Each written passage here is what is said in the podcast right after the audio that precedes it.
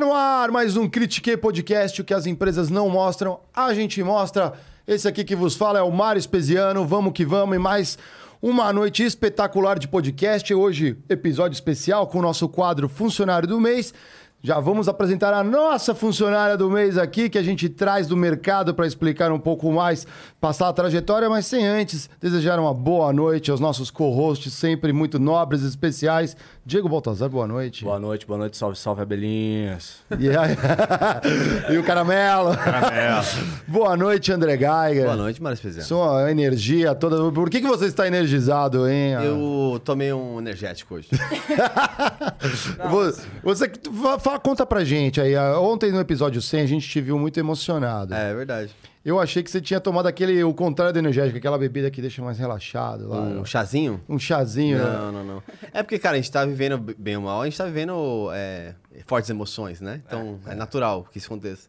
Mas eu tô animado, cara. Eu gosto de, do caos. Então... Mas vem, vem uma agenda de notícias boas, né? Vem, vem. Deixa coisas mais leves vem, vem. e tal. Então, acho que é. É isso aí. Eu vou mandar um recado pra galera. Galera, quer mandar perguntas hoje? Pode também. Quer sabatinar a gente, a nossa convidada, que a gente já vai apresentar. Entra lá, critiquepodcast.com.br. Tá na nova plataforma, na NV99. A gente já vai falar dela mais pra frente. E é o seguinte. Hoje tá brabo o papo aqui, então não perde aí a, a chance. Se você quer espetar a gente também do episódio de ontem, quer sabatinar, pode ir lá também, não tem problema. E já vou antecipar outra coisa aqui também. Muita gente me escreveu, escreveu aqui pra gente nas mídias assim, pô, contrato Bruninho, que apareceu ontem no episódio 100. Gostaram, tiveram empatia na entrevista, falaram assim, pô, Acho que ele deveria Gostaram ser... de mim? Gosta... É. E outros estão achando que é você, Geiger. Então, assim, saiba, eu acho. Parar de fazer a voz. Né? É, exatamente. Eles falaram assim, pô, não... o Geiger não estava entrevistando, tava só o Diego e o Mário, então eles falaram, ah, logo o Geiger logo, é, é, é o Bruninho. É. Gente, o Bruninho é o Bruninho. É, o Bruninho é o Bruninho. Bruninho, Bruninho. O Bruninho é o Bruninho. Então, assim, se você quer que o Bruninho seja contratado, a gente vai fazer uma enquete. A Bia vai lançar ali no Instagram. Junta a galera aí. Quem, de, quem quer, quem não quer, a gente vai é, avaliar o Instagram, é o nosso termômetro, se a gente contrata ou não o Bruninho. A gente vai colocar ele lá. Se você não viu e não sabe quem é o Bruninho, quem foi entrevistado ontem aqui no Critique, no episódio 100, 100. entra lá no Critique especial 100. Ele está sendo entrevistado lá. Sem mais enrolações. Vamos que vamos, Diegão. Quem vai bater o ponto essa noite como funcionária do mês aqui, hein? Bom demais, mas antes de apresentar a nossa convidada, eu queria mandar um salve, um abraço pro nosso querido João Gabriel. Deu um presentinho aqui, esse bonezinho estileira da Nativos, cara. E obrigado pela lembrança aí. Recomendo o episódio para todo cara que quer desenvolver carreira em tecnologia. A gente falou isso no episódio 100. Reforço aqui. Então, um abraço, João. E esse quadro aqui é um quadro que o Critique inaugurou recentemente, então, puta, a gente sempre gosta de fazer, funcionário do mês, é um puta de um quadro caramelinho. Mostra o quadrinho aqui, aqui ó, mostra aí. É. Aqui é a nossa funcionária do mês. A gente vai falar hoje de vendas, então ela tem 12 anos de, de, de experiência aí uh, com pré-vendas, vendas comerciais e até mesmo pós-venda, né? Então ela atua hoje no mercado de de benefícios flexíveis e vai trocar uma ideia aqui sobre o universo de vendas. Conosco hoje aqui é a Lucimara Lima. Seja muito bem-vinda, funcionária do mês. Obrigada, senhores. Boa noite a todos. É, eu vou bater esse. Claro, esse ponto tem que Olha, é a primeira. Aqui, Nostálgico. Poxa. Tá nervosa, Lu. Já tem... É, não, não. É a, é a primeira convidada que é proativa, sim. Não, tá vendo? Sabe por que eu, eu peguei esse ponto? Porque eu lembrei da minha mãe, porque eu nunca bati um ponto desse, mas ela com certeza bateu sim. um ponto É, desse. hoje em né? dia Mas você já bateu no dedinho? Ou já era mais. Sim. Ah, era no O dedinho. Uhum. É, exatamente. Hoje eu não. Então você vai ter a honra de usar esse equipamento moderno e Mas tecnológico. pode ser agora? Pode. Pode, Pode, não. pode ser. Já... Não, pode ser agora, pode ser Pode agora. ser A gente o coloca início. esse relógio em homenagem aos dinossauros que abriam o, o, o, o ticket de papel e entregava no restaurante, assim. Bota e bate isso aqui. É, isso aí. Verdade, parece também aquele. A nota de. Lembra que o ticket era... Self-service. de- é, de- Que, que põe o peso e aí no final sai o valorzinho nessas gradezinhas. Isso aí funciona. Funciona, Ah, funciona. funciona, o negócio Não é é... aquela Oh. coisa maravilhosa, mas Não, ele é ele nosso funciona. xodó. Ele é a coisa maravilhosa do programa aqui, É, ó. É o nosso ponto. xodózinho. A gente vai entrevistar o relógio um dia com o Bruno. É o, é o Conta aí o que você já viu na fábrica, né? O que, que, que, que rolava ali? Mas, Lucimara, vamos lá então. Conta pra gente. é, Eu sou vendedor também, né? Estamos aqui em casa falando. Como é, que, como é que você desenvolveu a tua carreira? Como é que você se tornou uma vendedora? Você começou com uma vendedora ou você, no meio da tua carreira, foi se identificando com a, com, com, com a área e decidiu ser? Como é que foi isso? Boa pergunta. Porque eu sempre falo que a minha profissão, ela me escolheu. Eu comecei, né, há 12 anos atrás, assim, é, é pouco tempo, né? Eu sou jovem, gente.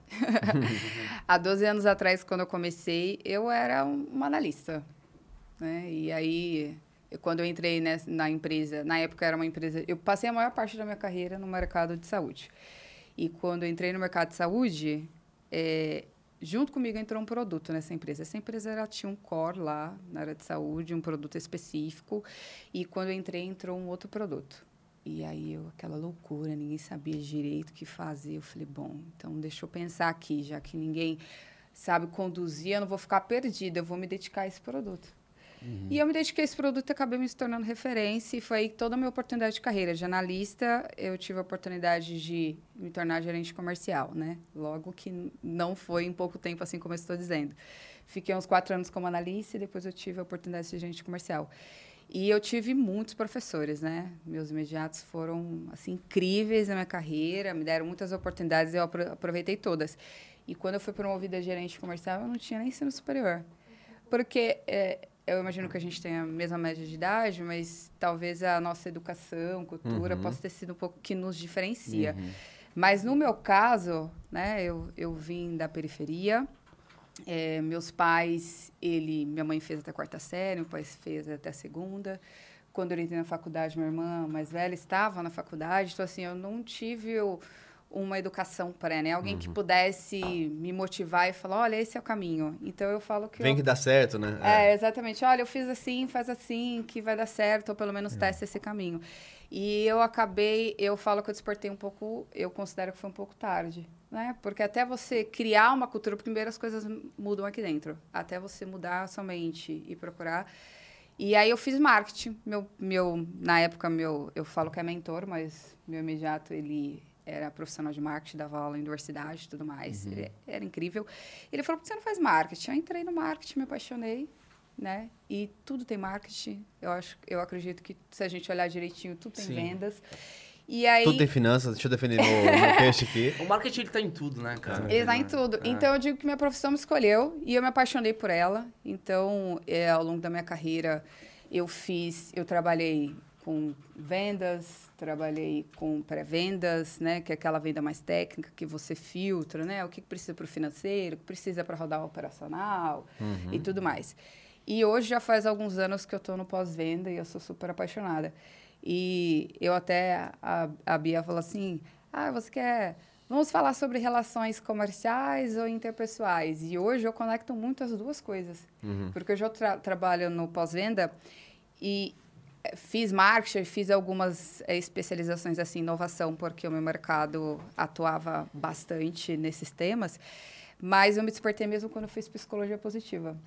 Engraçado, porque no meio dessa da minha carreira, eu com muitas técnicas, para onde vai vai por esse caminho que é o ideal? Por que você não faz isso e tudo mais? Quando você é vendedor, você desenvolve várias habilidades. Por exemplo, vou citar uma aí, vocês fiquem à vontade para citar Aham. outras. Por exemplo, persuasão. Um vendedor tem persuasão, né? Deveria ter, né? É, ou Se não tem, não vende. deveriam Se não ter. tem, né? Se não tem, é alguma mágica Se não tem, que ele não faz. vende, não é vendedor. Não é vendedor, é. Exatamente. Então, assim, algumas características, né, você acaba desenvolvendo e você fica ali naquela zona de conforto, porque eu sou muito boa naquilo, né? Porque você faz isso sempre e tudo mais. E chegou um momento que eu comecei a buscar outras técnicas. É, me apaixonei muito pela metodologia de design, design Thinking, que vocês devem ter ouvido Sim, falar. muito então, é legal. uma metodologia super legal. Acho que Tá va- bom, vale a tá pena perto? explicar um pouquinho.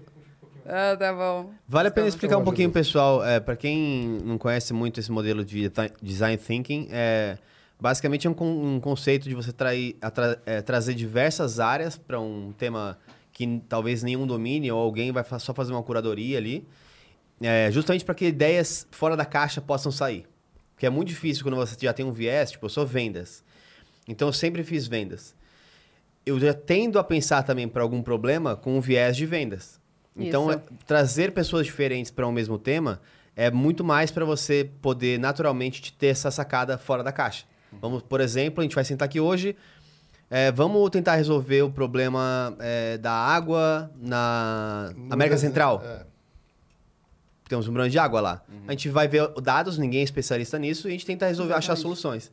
Então, esse princípio é um Não, princípio e muito é- legal. E pode ser tão genérico quanto detalhista. Eu lembro de uma experiência que eu tive na, hora- na época que eu gerenciava é, é, contas grandes na IBM.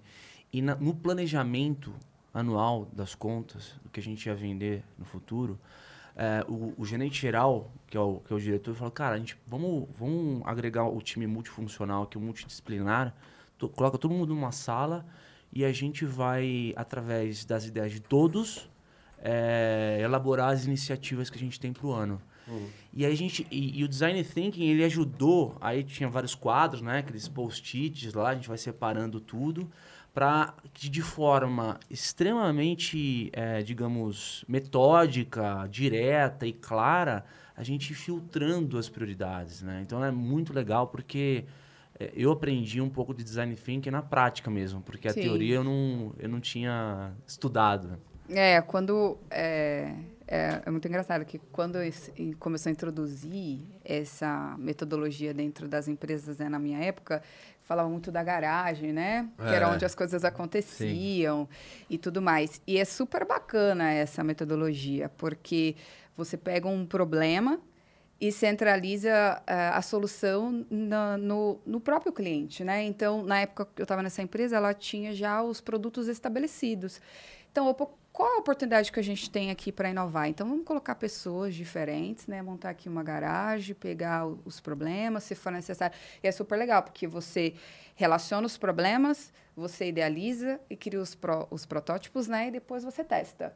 E não necessariamente, ainda que, que esteja totalmente ligado à inovação, tecnologia, né? Uma pegada de ecologia também, é, não necessariamente uma solução para um problema seja totalmente técnico. Às vezes, é, por exemplo, você tirar um braço de uma operação já ajuda muito o problema do cliente. E me apaixonei por isso. Eu falei, não, é isso que eu quero fazer, eu quero trabalhar com produtos, eu quero fazer. E aí eu, eu acredito que eu meio que fiquei meio sem rumo, sabe? E aí, qual a melhor forma da gente buscar respostas externas? É a gente olhando para dentro. E foi aí que eu fiz a psicologia positiva. Legal. Eu me apaixonei por psicologia positiva. E eu até pensei em mudar de carreira. Eu falei, não, quero trabalhar com mesmo? pessoas. Quero trabalhar com pessoas, porque é muito bacana a psicologia Como que a positiva. psicologia positiva se relaciona com o dia a dia de um vendedor, assim? Eu, eu, eu, eu não conheço do tema. Tá. O que, que é psicologia positiva? Boa. É, a psicologia positiva, é, quem fundou ela, né? Claro que foram 52 profissionais da área de saúde, é, psicólogos, né? Mas Mart Seligman, que é, é o pai da psicologia positiva. E a psicologia positiva, ela estuda as emoções positivas. Então, ela tem pouco tempo, ela tem em torno de 22 anos, né? Hoje eles ainda tentam é, trazer mais esse assunto. Mas ela é super bacana porque ela, ela separa o problema e ela potencializa o que a gente tem de bom. Então, ah, o Mart Seligman, todas ah, o estudo dele, porque a psicologia positiva não é uma autoajuda, ela é uma ciência. Então, é, a base dela é um estudo, né, um assessment que você é, faz ao teste e identifica. E nesse teste, né, do- dos estudos que o Mart Seligman fez com os outros profissionais, foi identificado seis, seis virtudes, né, seis características e essas seis virtudes compõem 24 forças de caráter, ou seja, a psicologia positiva ela defende que todos os seres humanos, com exceção psicópatas, porque ainda não existe um estudo estabelecido, Aí não, não cabe vale a psicologia, né? ressaltar, vale ressaltar. Toda regra tem exceção. É, vale Vou ressaltar. conhecer alguns no trabalho. É. Isso. E, e aí você faz, né? Tá, tá acessível para qualquer pessoa fazer esse teste e você identifica quais são as suas 24 forças de caráter. Claro que as principais, né, as primeiras, elas são a sua assinatura, as no meio são que você não utiliza tanto, e as últimas não necessariamente, por exemplo, vai que a 24 é coragem. Não é que você não é corajoso, é porque você talvez é, acaba é, tendo poucas situações que você precisa usar aquela, aquela habilidade, aquela força de caráter. E a gente sabe que a habilidade, ela é treinável, É, academia. né? É, Vocês já receberam aqui o Murilo Gão, né? Aham. Sim. E ele, ele foi meu professor no meu curso e ele é incrível incrível, Ele é incrível. E ele, def- e, e ele é, a- essa ciência, ela prova que a criatividade, tem pessoas que né, nascem com essa aptidão, mas assim, a criatividade, qualquer pessoa pode ser criativa. Só que você tem que treinar, como qualquer habilidade. Então, quando eu fiz a psicologia positiva, eu falei, cara, eu quero trabalhar com isso, isso é incrível, né? E hoje é é uma ciência que, por exemplo, prova o poder do perdão, prova o- o- a- os efeitos do, de você praticar gratidão. Por exemplo, tem um exercício super simples, né? De você anotar pelo menos três características, ou três motivos de, agra- de, agra- de gratidão no dia. Cara, se você faz isso somado a muitos dias, isso faz um grande efeito na sua vida. Parece que não, né? É, por exemplo, hoje um motivo de gratidão vai ser ter vindo aqui conhecer vocês, senhores. E o nosso vai ser que você tem vindo também conhecer. Meu post-it já está pronto lá. Quando É. acordar amanhã, Boa. agradeço. É. E o que tem a psicologia com venda? É porque é, ela, eu queria trabalhar com pessoas, porque eu me apaixonei por essa, por essa arte, e por essa ciência. E eu falei, cara, mas empresas são pessoas. Só É. que negócios também são pessoas. E aí tudo mudou na minha carreira. Eu, é, e aí eu comecei a trazer para as minhas relações comerciais uma relação mais interpessoal. E é muito engraçado porque hoje eu olho, né? Tem o Dom Peppers, não sei se vocês já ouviram falar o Dom Peppers, ele tem uma consultoria que dá consultoria até para a Volkswagen.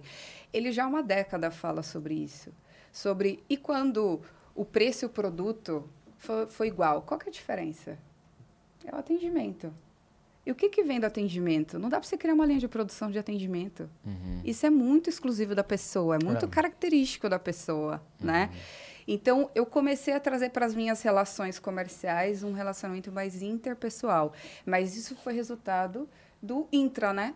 Eu comecei a... a- a- é, é muito importante dizer que isso é parte da minha experiência, né? Do, do, o, o que eu aprendi com tudo isso, né? não tem certo ou errado.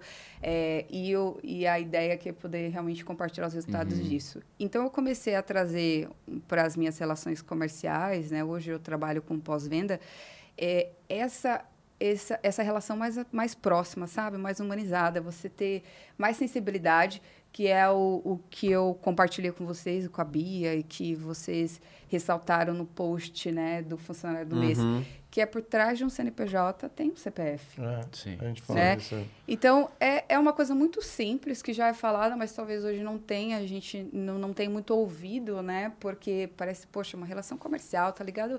A gente sempre ligou muito uma relação comercial a técnicas, né? E aí agora vem uma pessoa falar que, olha, tá mais ligada a relações interpessoais, mas não sei o que estou dizendo, tem vários outros profissionais da área que falam sobre isso, É, né? esse negócio de é, pessoas compram de pessoas, né? A gente nunca é, precisa, é, a gente nunca tem que esquecer disso, porque às vezes a gente. Mas eu entendo também que no nosso dia a dia de vendas, vamos lá, né? Você é uma gerente de contas estratégicas, né? Então eu imagino que seja um pool de empresas. Cada empresa tem uma cultura. Isso. Cada empresa tem um tipo de decisor que tem um comportamento diferente, né? É, o quanto o outro lado de lá colabora para que se cultive é, relações ganha-ganha, humanizadas, Sim. para que você possa é, praticar isso. Eu, eu sei que é, a grande responsabilidade vem do teu lado, na medida que você cria esse ambiente, mas a gente tem que lidar com di- diferentes culturas de diferentes clientes, né? Sim. É, você, você procura mapear os teus clientes para saber como que você vai atuar? Como é que funciona essa- isso na tua cabeça? É, ó, ótima observação, porque a cultura ela faz toda a diferença, né? Porque é, se a cultura que tem do outro lado, se a cultura ele tá arrumando, Tá todo desarrumado. Ai, Bia, É, obrigado, viu? É. É só, é só assim mesmo, viu? Desculpa. é, faz parte. Repara se não. a cultura do outro lado, né, do meu cliente, ela é muito, os valores dele é muito parecido com os meus, eu acho que isso acaba acontecendo de uma forma muito simples. Mas eu acho que o ponto aqui é, não é nem de adaptar. É, imagine que nós somos seres relacionáveis. É, essa é da natureza do ser humano. Então, todo ser humano, é, ele está procurando se conectar. Independente se for uma relação comercial, se a gente parar para pensar num relacionamento de modo geral, o que, que é uma relação, né? Ela pode ser uma relação afetiva, de amizade, ou pode ser uma relação de comercial. Mas o que, que ela tem como base? Né? Você tem os mesmos interesses, você tem os mesmos objetivos. É, e aí, quando você tem esse encontro de mesmos objetivos, os mesmos interesses, você cria uma sinergia com outra pessoa. Você Certo. conecta. E qual que é a matéria-prima do se relacionar? É a dedicação e a atenção. Essa é a base de qualquer relação, mesmo que seja comercial. É que talvez não seja. É, é o que eu falei, é um assunto muito simples e talvez a gente não fale muito e aí soe que não é muito comum. Mas se a gente não, mas é uma coisa orgânica, né? Porque a matéria-prima é dedicação e atenção. E o que, que a gente faz em todas as relações? Dedicação e atenção. E com o cliente também. Então, é, o, impact, o impacto positivo, independente da cultura do meu cliente, é, por exemplo, receber um e-mail, é um problema. Ok, vou acolher aquele problema. Uhum. Né? Vou ter a sensibilidade de retornar. É, por exemplo, tem um- uma questão. é, eu tenho um- um- uma cliente que ela, ela me deu um feedback. Ela falou assim: Olha, eu mudei minha forma de cobrar o e-mail depois dos seus e-mails. Porque, por exemplo, eu mando e-mail: Olha, eh, você está bem? Eu falei: Olha, hashtag ansiosa para saber o que Fulano decidiu.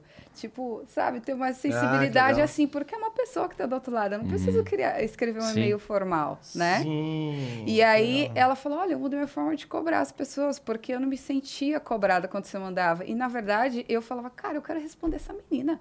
Sabe? Então, o, a arte de se relacionar no pós-venda, né? Porque o relacionamento, eu concordo, começa desde a venda. Então, ela engloba todo, todo esse processo, né? De vendas e vendedor e tudo mais. Então, eu não, é, nem sempre eu estive em todas as pontas, né? Participei da venda, pré-venda e pós-venda. Então, hoje eu atuo no pós. E então, quando esses clientes vêm para mim, a arte de encantar, né, quando você recebe um cliente, toda empresa ela faz isso muito bem. Né? Você encanta o cliente, né? Você só tem uma oportunidade de causar uma boa primeira impressão. E é difícil, toda vez que o cliente ele tiver um contato comigo, é, o mesmo encantamento que ele teve a primeira vez, eu repito da próxima, e repito da próxima, e repito da próxima. Dá trabalho isso Dá trabalho. mas nós somos orgânicos, né? Então, é, é que às vezes a rotina acaba consumindo. Uhum. Então, a cultura, ela influencia. Eu acho que de forma positiva, quando os valores têm, são, são similares, né? São parecidos ali. É, mas eu acho que a minha forma de me relacionar com o meu cliente independe, sabe, do, do retorno. Eu acho que, na verdade, a, a minha provocação de ser mais próxima, interpessoal com ele, acaba facilitando a relação de modo geral. Uhum, uhum. Você, eu tenho uma pergunta. É, Primeiro que assim, quanto, quanto tempo a gente já tá conversando? Acho que 20 minutinhos. É. Mas eu é, já mais. gostei muito de algumas coisas. Eu queria comentar. Pra gente eh, trabalhar um. Detalhe do- que o Garga sempre faz perguntas, né? Assim, pertinentes. É. É, é, você falou muito, que é uma coisa que eu, que eu gosto, que é a resposta para todas as coisas externas começam dentro, né? É, e você, pelo, pelo modo como você conta a sua trajetória, fica muito claro que você já tinha uma estrelinha em você. Ai, Que- obrigada. Não, é, mas é verdade. Que talvez não, não sabia, não sabia muito bem o caminho, porque não tinha referências, talvez. É, mas que é, se atualizou, fez, foi buscar a formação. Depois, acho que se encontrou primeiro. E quando você se encontra, isso guia muito pra fora. Porque, por exemplo, é, eu acho que esse seu jeito de, de ser, eventualmente, se você- se você tivesse tido um mau chefe, ele podia ter, ter te cerceado. É, dá aquela Tipo assim, né? É. não, é, assim não é e-mails, e-mails não se mandam assim, e-mails tem que ser Aham. formais para você ter a resposta mais prática possível. É, e é, é cada vez mais difícil as pessoas terem uma identidade própria é, se cada vez mais elas fazem os cursos padrões, vamos dizer assim, né? Padrões. Tipo, a, tenta entrar na linha de produção da Ford para vender, inclusive. Aham. Não, você tem que começar pelo. Abra a janela. Agora você deve fazer um- uma, uma Tem um promoção pouco- de impacto. É, E aí agora, eu é. acho que a cultura influencia bastante, né? Quando você não É. tem essa liberdade de... Como que, como que foi pra você, é, nesse sentido, navegar ao longo da sua carreira com esses mentores? O quanto que eles contribuíram para esses caminhos que você, você encontrou? é, como que eu posso dizer que eu tive chefes que não foram legais sem dizer isso? Não, Eu- não, mas é que eu tenho uma teoria em relação a isso também. É, a pior coisa que você pode ter é um chefe mediano. Ah. Um chefe muito bom, ele te ensina pelo exemplo. Um chefe muito ruim, ele também te ensina pelo exemplo. Sim. Porque você vê e fala assim, cara, Pra não fazer. isso é muito ruim. É. A pior coisa que tem é um chefe um chefe mediano. que é uma pessoa que você não consegue, tipo, pô, nem me ajuda É, muito, Deixa eu mas também perdido não é assim, ruim. né? É. E aí você não se desperta coisas. Acho que esse é o tipo de, de caminho, mas enfim. Os seus Acabei de chefes perceber ruins. que eu nunca tive um chefe mediano. Tá vendo? Ó, parabéns. Isso é bom, sempre bom ou sempre ruim, certo? Na verdade, eu penso que a pior coisa é um chefe ruim que pensa que é bom. E, mas ele é. no- Tanto mas faz. Deixa ele ser mediano. Tanto né? faz. Acho que tanto faz. É, exatamente. Isso, isso é real, né? A gente sabe que tem, tem chefes bons e chefes ru- ruins. É, eu tive sim, eu, eu tive mais chefes super legais que me desenvolveram, foram bons exemplos e tudo mais. Mas tem uma situação na minha carreira que ela acabou colaborando para eu buscar, né? É, porque eu, eu acho que o que é mais complicado é quando você se perde. Você não sabe qual é a sua personalidade, sabe? Como você quer trabalhar, como que você atua, você começa a copiar muito. é, de- ah, eu vou, vou replicar aquilo que é bom. Eu acho que isso é válido, Uhum. sabe? Ah, um colaborador faz assim, o meu par faz assim, eu acho que é legal você replicar. Isso é uma troca, né? De, de- isso tem em todas as relações. Mas quando você não sabe é, onde você quer chegar, isso é muito ruim. E teve um momento na minha carreira que eu perdi a autoestima da minha carreira, justamente por causa de experiência assim ruim com um chefe ruim. É, eu tinha um sonho de entrar numa empresa e eu entrei e infelizmente foi assim minha pior experiência. Nossa. Mas já faz, sei lá, uns quatro anos aí. E foi a minha pior experiência profissional. É, porque eu era muito cobrada, trabalhava, sei lá, 12 horas por dia, mais de 12 horas. E até ter uma situação com o cliente que eu já tinha sinalizado, olha, tem um ponto de atenção aqui e tal. E aí entra a questão, ah, a gente não tem budget, não dá para fazer muita coisa, tal, tal, tal. e aí, infelizmente, é, a gente perdeu esse cliente. E, e eu sou gerente de conta, era gerente de conta dessa conta e, e eu fui a responsável por essa perda. Não o contexto geral. Uhum. Isso impactou muito, porque era uma pessoa que sempre prezei pelos meus relacionamentos, né? As minhas relações comerciais. E isso impactou muito. E eu não sei se vocês já vivenciaram isso na carreira de vocês. Opa. Ah, isso aí, é, isso ao longo do tempo é uma casca que você vai criando, que é o seguinte, né? Eu também tive meus Uma bons... couraça, né? Você tá falando, é. Porque é o seguinte, quando você pula de desafios na carreira de vendas, por mais que você teoricamente goste desse novo desafio, porque você vai trabalhar em outra área, vai te abrir horizontes, você precisa saber necessariamente naquele momento onde você está pisando. Sim. Por quê? Porque você precisa saber qual é a carteira de clientes que você vai receber. Qual é a relevância desses clientes para a companhia. Se esses clientes são base da concorrência. O quão difícil é colocar um pé dentro desses clientes. Porque existe, óbvio, a agenda da empresa em querer que você, como uma ótima vendedora, ir para uma carteira dessas, mas você precisa também ter a sensibilidade para saber que, gente, eu vou entrar aqui, é, todo o capital que eu construí na empresa, diante desses clientes aqui, se eu, se eu não fizer um milagre aqui, é, eu vou, vou cair, vou, vou, ter, vou ter problema. Então rola muito isso, sabe? É, e às vezes é, é até isso aí depende muito do gestor também e não, não, não, digamos, queimar o funcionário, porque é, não é porque o funcionário é bom que ele vai fazer milagre também. Mas, mas sabe o que eu acho, talvez para elucidar assim? Eu também já passei por isso na minha carreira, acho que todo mundo passou com algum grau de é, correlação, né? Sim. Talvez não a mesma coisa. É, mas eu sempre tento puxar para o exemplo do futebol, porque é uma coisa que a maioria das pessoas conhece.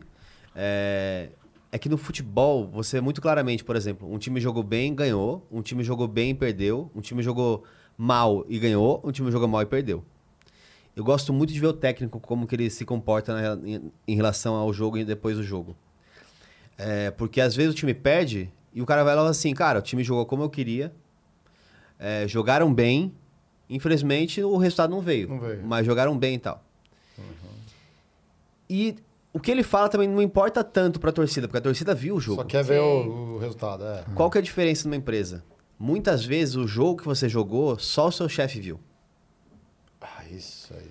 Pensa, ainda mais em relação de vendas. Exato. Você tem uma relação externa. Em geral, quem tá vendo o jogo acontecer mesmo, ou é seu, o seu par, seu relacionamento. Minha namorada, por exemplo, tá em, tá em casa, conversa comigo, fala como estão as coisas, ela sabe que eu tô vivendo, tudo. Ou é o seu chefe no trabalho. Se ele vem e você fez um ótimo jogo e ele fala que você jogou muito mal e joga pra torcida, Pô. Esse é esse sentimento. É esse Aí- sentimento. aí Não, é olha pra- como- aí é olha pra o acabar, ex- né, O exemplo, Não, ele dá o... Não, mas aí você Agora pegou o ponto. o dizer. Mas aí pegou o ponto. E se, e se- e se é um chefe que observa que você tá lá carpindo o terreno, você tá, meu, cultivando, ainda tá assim atrás, ainda assim não entrega o resultado. Quer dizer, é esse tipo de coisa que às vezes o vendedor é, se defronta, porque você, é, diante da tua agenda, da tua- das tuas boas práticas, você faz um ótimo trabalho, teu chefe tá vendo. Só que, cara, pelo perfil dos clientes, o resultado não vem no curto prazo. Sim. São clientes que você vai desenvolver um relacionamento de longo Que- prazo. Queria fazer né? só um pequeno parênteses, porque a sua explicação já está muito, muito É, tava- é, tava- no nível é, correto. é, é. Então, pra não, depois falar que É, é um mansplaining, mansplaining, o Geiger, né? Na verdade, é assim, é um explaining to man, porque o homem é burro. Não. Então eles têm que explicar pra ele. Você viu como faz Não, mas eu diferença? não É, você sentiu isso. mas eu não senti. Não, não é, que eu tô falando assim. eu Não, a gente tá brincando porque a gente fica brincando. É. Eu e o Geiger a gente fala assim. Não, fica é. tranquilo. É, mas assim, eu acredito que todo profissional, se você não passou por uma experiência ruim, que, sei lá, mudou assim a sua carreira, é, você vai passar, cara. Porque não tem, assim. É. um- quer dizer, né? Que as pessoas possam responder, "Lu- Lúcia, eu tenho uma carreira 100% aí, mas é, eu acredito que os profissionais, de modo geral, eles têm experiências positivas, têm experiências negativas, mas as negativas, elas, eu acredito que elas mudam o curso, porque você fala, cara, eu não quero mais passar por, esse, por essa experiência. Eu não quero mais sentir esse sentimento. Então, e aí você muda a forma de trabalhar, você muda a sua forma de escolher. É, você, não, você não vai passar por isso na outra experiência. Então, Sim. você começa a estabelecer limites, né? É, como, por exemplo, os assédios dentro da empresa, né? Isso pode acontecer e quando isso acontecer, é, a- não vai acontecer de novo porque você falou, opa, tem um limite aqui, eu não quero passar, eu não quero sentir mais esse mesmo sentimento. Então acaba mudando. É, e eu acredito que essa situação que eu vivenciei, ela contribuiu para talvez eu olhar para dentro, né, e falar, opa, é, calma aí, tem alguma coisa aqui desequilibrada, deixa eu buscar respostas. E hoje, talvez, eu, eu me sinta... É claro que eu estou aprendendo ainda, né? Eu tenho Aham. só 12 anos aí de carreira na, na área de relacionamentos comerciais, mas, assim, tem muita coisa para aprender. Mas hoje eu me sinto que eu estou, sabe, um pouco achada. Porque hoje... Aí eu acho que entra o lance da cultura. Não é tanto a cultura do meu cliente que vai influenciar a forma como eu me relaciono com ele, mas a cultura que eu estou inserida. Porque eu, um- uma das coisas que eu sempre falo é muito bom você ter liberdade. Né? Então, hoje, por exemplo, eu tenho liberdade, como você mesmo exemplificou, de responder o e-mail de uma forma eh, mais acolhedora, né? Uhum. poder né, ser espontânea, assim, poder falar de, de uma forma que, que eh, minhas soft skills possa contribuir. eh, aí a cultura eu acho que influencia. E, e pra caramba, por exemplo, eu vou dar um exemplo aqui. É, você pode estar inserida numa cultura onde o teu backstage, as pessoas que te suportam na hora de é, desenhar um produto para o cliente, que não necessariamente tem contato direto com o cliente, mas se sintam parte desse universo que você vive, universo do relacionamento, de gerar valor para o cliente. Quando você está numa cultura onde você tem pessoas que trabalham no financeiro, no legal, na, na- nos contratos, que só estão fazendo a, a, a função delas ali, o vendedor ele, ele, ele, ele tem que desenvolver necessariamente um, um, um- aquele negócio né? de É. senso de dono absurdo. Você tem que quase que explicar para as pessoas o seguinte: Porque aquilo é importante. quem bota comida na nossa mesa é o cliente. Sim. Então, tá todo mundo junto no mesmo barco. Então, o vendedor, ele acaba tendo o cara que gira a roda. Ele gira a roda. E, e- e a cultura, quando tem uma cultura mais orientada ao cliente, onde as pessoas estão engajadas, é, enfim, é, a gente tem é, diversos tipos, aí, diversos exemplos, esse trabalho do vendedor fica mais fácil, porque as pessoas já estão mobilizadas num, num objetivo comum, entendeu? a, a- o podcast de segunda-feira da Carol foi incrível. Eu falei, nossa, assim, várias coisas a gente é. consegue conectar com os temas, porque venda e relacionamento, pós-venda, enfim, é- não se separa, É. né? Na verdade, o relacionamento começa a ir desde a venda. E no final ela deu um exemplo com um elástico. Aham, Vocês sim. lembram? É, Ela falando, as coisas estão mudando. Então, se o vendedor, né, tem um limite. Se o vendedor ele não buscar um novo conhecimento e se adaptar a essas mudanças, né, vai chegar uma hora que vai arrebentar. Então, acho que é muito esse lance.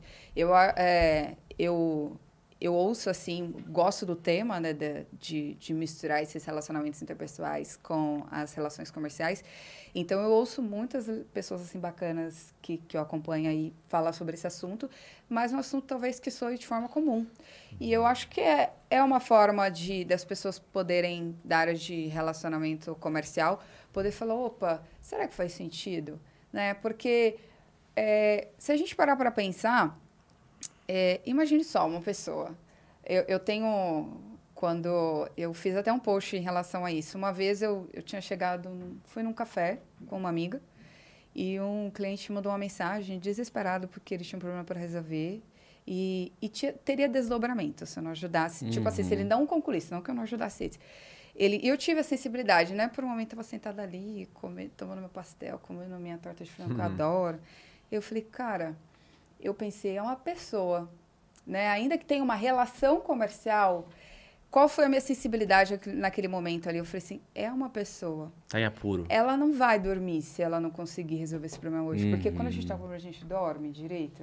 Igual uma noite tranquila. Não, gente. Então, é essa correlação que eu gostaria que as pessoas pudessem, talvez, fazer essa provocação de que o, de trás daquele CPF, daquele CNPJ, tem um CPF. Então, uhum. então minha sensibilidade naquela hora foi, falei, opa, eu acho que nem eu vou dormir se eu não ajudar ela, sabe?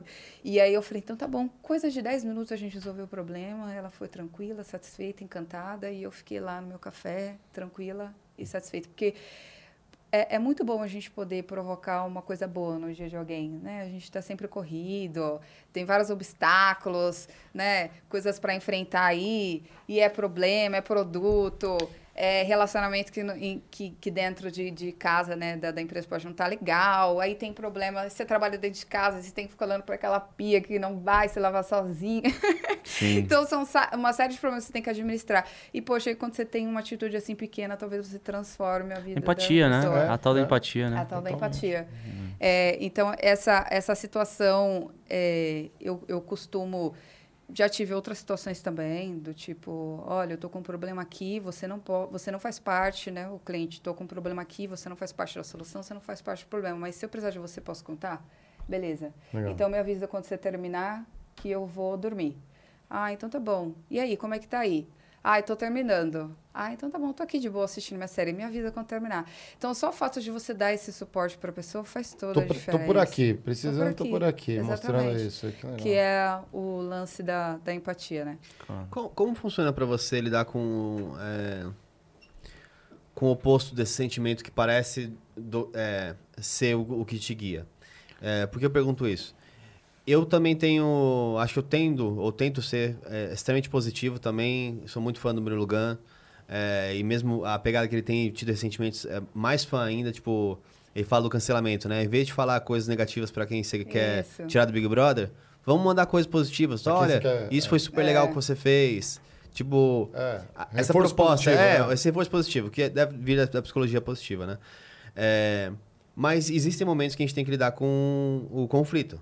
Então, Sim. o que eu já sofri, por exemplo, é às vezes você é como você é tão propositivo e uma pessoa positiva, às vezes quando você tem que se retrair para dar um, é, uma direção mais clara ou que já se esgotou os limites da também da, da empatia positiva do outro lado de, de te atender, é, você tem, às vezes, preocupação de cruzar alguma linha, de ser muito dura? Outras pessoas falam assim, ih, agora apareceu a pessoa que tá, é, sabe, algo, algo, do tipo. Já passou por isso ou não? Eu sabia, né? É, é, é. Já passou por isso ou não?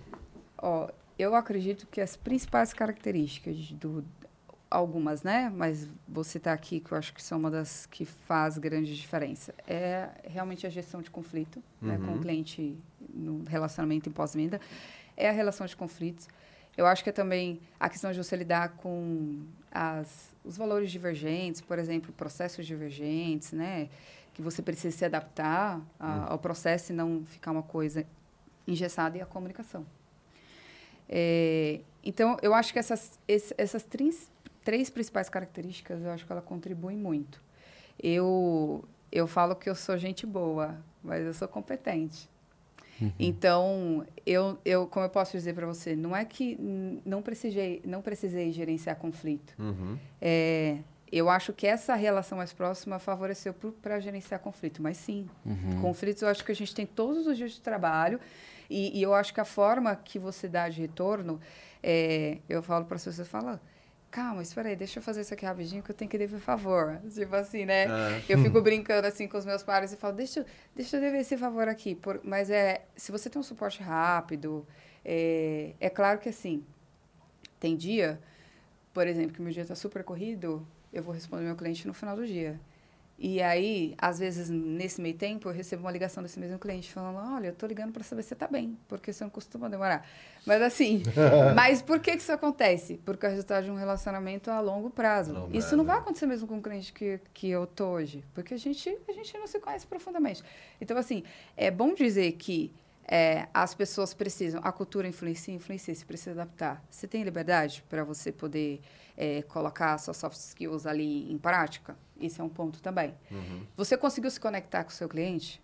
Talvez hoje, né, na minha carteira, assim, os clientes que eu lido, de, das contas estratégicas que eu trabalho, uhum. ao longo desses, desses anos que a gente tem trabalhado, eu consegui construir esse relacionamento. Mas, de fato, uhum. não é fácil você construir no começo um relacionamento com o cliente, né? Porque a, a confiança é a base de qualquer relação. Então, até que você tenha isso, gera muito isso. Ah, uma hora ela vai aparecer, é, tipo, é. vai, sabe? Não é só gente boa.